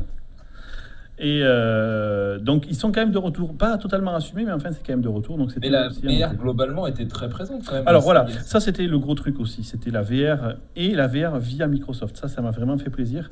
Il y avait beaucoup d'Alexa pour la partie IA. euh, et vraiment, Amazon a réussi un coup de maître là-dessus. Et pour la partie device, PC, euh, tablette, euh, convertible, etc., il y avait du Windows partout. Et moi, j'étais vraiment fier de, de ça. Précisons que Alexa, c'est le petit nom magique du device Echo de Amazon. oui, exactement. C'est le, Leur Cortana ou le leur Cortana Siri. ou le, ou le Siri de chez Amazon. Oui, c'est le- l'intelligence derrière, quoi. Euh, ouais, C'est pas le nom du device. C'est pas le nom du device, tout à fait. C'est le nom de l'intelligence qui est derrière. Et euh, par contre, il y avait du Windows partout, des devices Windows 10, de tous les formats, des convertibles. On a vraiment réussi, je trouve, euh, cette idée de faire un device modèle avec la Surface Book et la Surface Pro, qui a été reprise par les, euh, par les fabricants de matériel. Et là, ça a marché pour le coup. L'écosystème était vraiment super vivant. Et euh, pareil pour la VR, le fait d'avoir Windows holographique et d'avoir proposé cette solution où on peut se repositionner dans l'espace sans une caméra externe, comme c'est le cas aujourd'hui avec les Oculus ou les Vive. Sauf qu'il reste à le voir en fonctionnement. Parce Alors, que nous, on l'a essayé. C'était Ah bon ouais, ouais, c'est impressionnant. Et moi, je croyais que le Lenovo il ne marchait pas. Testé Alors nous, on n'a pas essayé un Lenovo et on l'a pas essayé sur un. Alors c'est accroche-toi aux branches. On l'a pas essayé sur un device VR. Il y avait un fabricant de produits pour véhicules qui s'appelle Macma qui faisait essayer en fait les améliorations qu'apportait leur technologie dans les voitures sans une voiture mais avec un casque de VR. Ah. Donc on l'a essayé à cet endroit-là. Et c'était donc un casque qui n'était pas brandé, mais qui était effectivement un casque Windows holographique, puisque ben, tu pouvais avoir Windows, tu pouvais voir euh, le... les- Et le tracking, euh, et- et tu l'as trouvé bon Parfait. par rapport- Justement, le mec, il comprenait pas ce que je faisais. Je remuais la tête, je faisais des swings gauche- gauche-droite. Et lui, il te disait Non, mais monsieur, donc là, vous voyez les pots d'échappement et les évacuations. Je me branle ton truc, casse-toi. Je veux juste tester ton casque. Quoi. Je suis vraiment pressé de le tester, moi, pour voir la qualité Donc après, ouais, ouais, donc c'est- c'était euh, c'était assez bluffant. Vraiment, euh, je pense qu'on a, il y a un coup à jouer. Et si les devices ne sont pas trop chers, on va se retrouver avec un système qui n'a pas besoin d'installation, pas trop cher, qui te propose une expérience de VR. Après, on est pour ou contre la VR, ça c'est un autre débat. Mais De toute façon, le prix, c'est Ah, l'aspect y a pas de critique. Il faut que les gros éditeurs, ils investissent pour faire des jeux. hein, il faut créer un marché. Voilà. Parce que tant qu'il n'y aura pas de marché, il n'y aura pas de jeu. Tant qu'il n'y aura pas de jeu, il n'y aura pas de marché. Enfin, c'est. euh, il- Ah, pour quoi. ça que c'est important d'avoir un- une notion de standard pour éviter de se tirer la bourre sur. euh, c'est bien que la plateforme Windows holographique fédère un peu euh, tous, Ah ouais. tous les différents types de casques Tout à fait. possibles. Donc là, c'était voilà mon, mon- mon feedback rapido. C'est c'est vraiment à faire si vous avez l'occasion de le faire. C'est pas facile de faire. le Et du coup, tu as beaucoup marché. c'est, Ah ouais, c'était incroyable. Je suis. Il y a une ambiance particulière par rapport à tous les salons que tu as fait. Ah, qu'est-ce J'avais que- fait à Paris le salon d'agriculture ou encore la foire de Paris. C'est cette ambiance-là. C'est vraiment une ambiance foire, tu vois. Tu vas pouvoir passer d'un euh, stand où les mecs te présentent un projeté holographique euh, avec des petits ventilateurs. À côté, tu as un mec qui te vend une coque pour iPhone en bois. Tu vois, une vache. Euh, le troisième stand à côté, c'est un gars qui va te présenter un procédé révolutionnaire pour analyser la qualité de la merde de tes gosses. Enfin, c'est euh, la merde et pas la merde. Il y a, il y a- et il y a beaucoup de vaporware aussi au CIS. hein. Bah, Il y a beaucoup de choses qui sortiront pas parce que les gens sont là pour avoir un investisseur. Donc euh, il y a des badges investisseurs, les mecs, euh, ils on leur sert le thé, etc. Tu Ah vois, et puis il vient, il super. dit voilà, c'est quoi ta, ta merde? Ben, Moi, j'ai inventé un téléporteur quantique. Euh, ah, ok, j'investis. tu vois Voilà, c'est ça. Et tu as vu le enfoiré, tu as pu voir le- la série W d'OLED. Alors, ce Les- qui m'a le plus bluffé dans tous les écrans, c'est ça. J'ai vu la Samsung QLED, euh, qui ressemble à un OLED de chez LG, très clairement. Euh, ils en avaient mis un à côté, mais encore une fois, euh, il devait être mal réglé, tu vois, parce que l'image est beaucoup moins terne chez moi. Euh, et il y a donc la nouvelle série des, j'appelle ça des, des papiers à cigarettes qui font télé. Le truc, il fait 2,5 mm de, de large, d'épaisseur. Donc il n'y a même plus la Magnifique. possibilité de mettre Ouais, l'électronique dedans. Ils sont obligés de mettre un petit boîtier avec l'électronique à côté. Et ce qui fait que la télé, mais c'est une feuille de papier à cigarette sur le mur. C'est du papier peint. Ouais, c'est fou. hein. Et c'est beau. Et je pense euh, que genre, cette technologie pourrait remplacer carrément les vidéoprojecteurs, je pense, euh, s'ils arrivaient à baisser Bah, les ouais. coûts. Parce que apparemment les prix de la 65 pouces seraient dans les 10 000 balles. Quand Ouais, même, non, mais c'est toujours pareil. Au début, les premiers OLED, souviens-toi, ça coûtait la peau des oies. Tandis que maintenant c'est accessible au Pékin moyen. Et alors qu'aujourd'hui, même, même C'est encore cher, eu- disons. Alors que Multa, qui aime euh, le musée de la télé. quoi. il, a, il, a, il a pris une 55 quand Je même. me sens un peu isolé. Je suis le seul ici qui n'est pas une télé OLED, mais bon. Toi, t'as une télé Merde. cathodique Trinitron de chez Sony. C'est ça. Non, non, j'ai une Pourtant, télé, pourtant, euh, tu commençais c'est- bien. Atari 800 XL. Bah ouais, ouais, En fait, ouais, en on fait, peut elle, pas être parfait, cathodique, quoi. elle sort pas trop du mur, mais il a creusé dans le mur pour pas que ça du coup, c'est plat. C'est pas nickel. Dans le mur. Bon, très bien. Euh, Donc voilà, euh, le, mon, petit feedback. Euh, ça va conclure cette émission. Je pense qu'on a été un peu plus long que d'habitude, on s'en excuse. Si le format vous plaît, n'hésitez pas à nous le dire. Euh, si vous plaît pas et que vous trouvez trop long et que vous avez envie qu'on revienne à une heure, dites-le nous aussi. On va faire un petit tour de table pour dire bye bye. Multa, où est-ce qu'on peut te trouver sur Internet? Atmulta, M-E-U-L-T-A, sur Oh. Twitter. Très bien. Et toi, Akuma Matata? Alors moi, c'est Atsailro, S-A-I-L-R-O sur Mais oui, Twitter. c'est logique. Mais voilà. C'est S-A-I-L-R-O. parce que ça doit être une lettre sur trois de mon nom complet. euh, ça doit être un truc comme ça. Ah, putain, le mec, il fait de la cryptographie. Ouais, Son c'est password aussi de tout ça. Non, ça va. Ok, euh, merci beaucoup de ta présence. Je vous en prie. C'était bien sympa de m'inviter. Merci. Avec plaisir. Euh, Davrous? At Davrous, D-A-V-R-O-U-S. Ok, sur, toujours sur Twitter. Et donc pour ma part, at DeltaCoche, pareil, sur Twitter. Merci à tous, bonne continuation. Merci beaucoup. Bye C'était bye. un super kiff. Bisous. Ciao, Salut. bisous quantiques.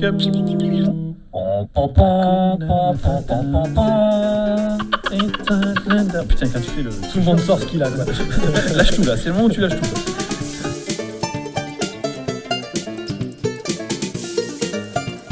Moi je pense que si on ne le comprend pas et qu'on n'accepte pas de ne pas le comprendre, non c'est pas ça que je veux dire. Même si ce que tu Bah, manipules n'est pas clair, Il reste des zones de flou. non mais après il y a des choses on ne comprend pas, mais, Mais parce que oui, parce que je, je pense que je- je comprends le concept en tout cas.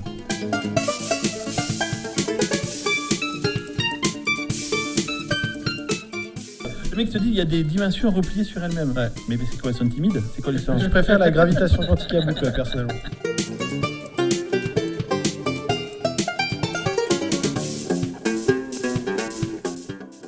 Il est hyper connard. T'es connard dans une autre dimension. Ouais, Du coup, quand on te voit- connard en fait. Tu vois, quand on, on te voit, on voit que les tranches de ta connaritude. Tu vois. Ça se trouve, on va avancer, on va s'apercevoir que tout est faux, quoi. Donc, euh,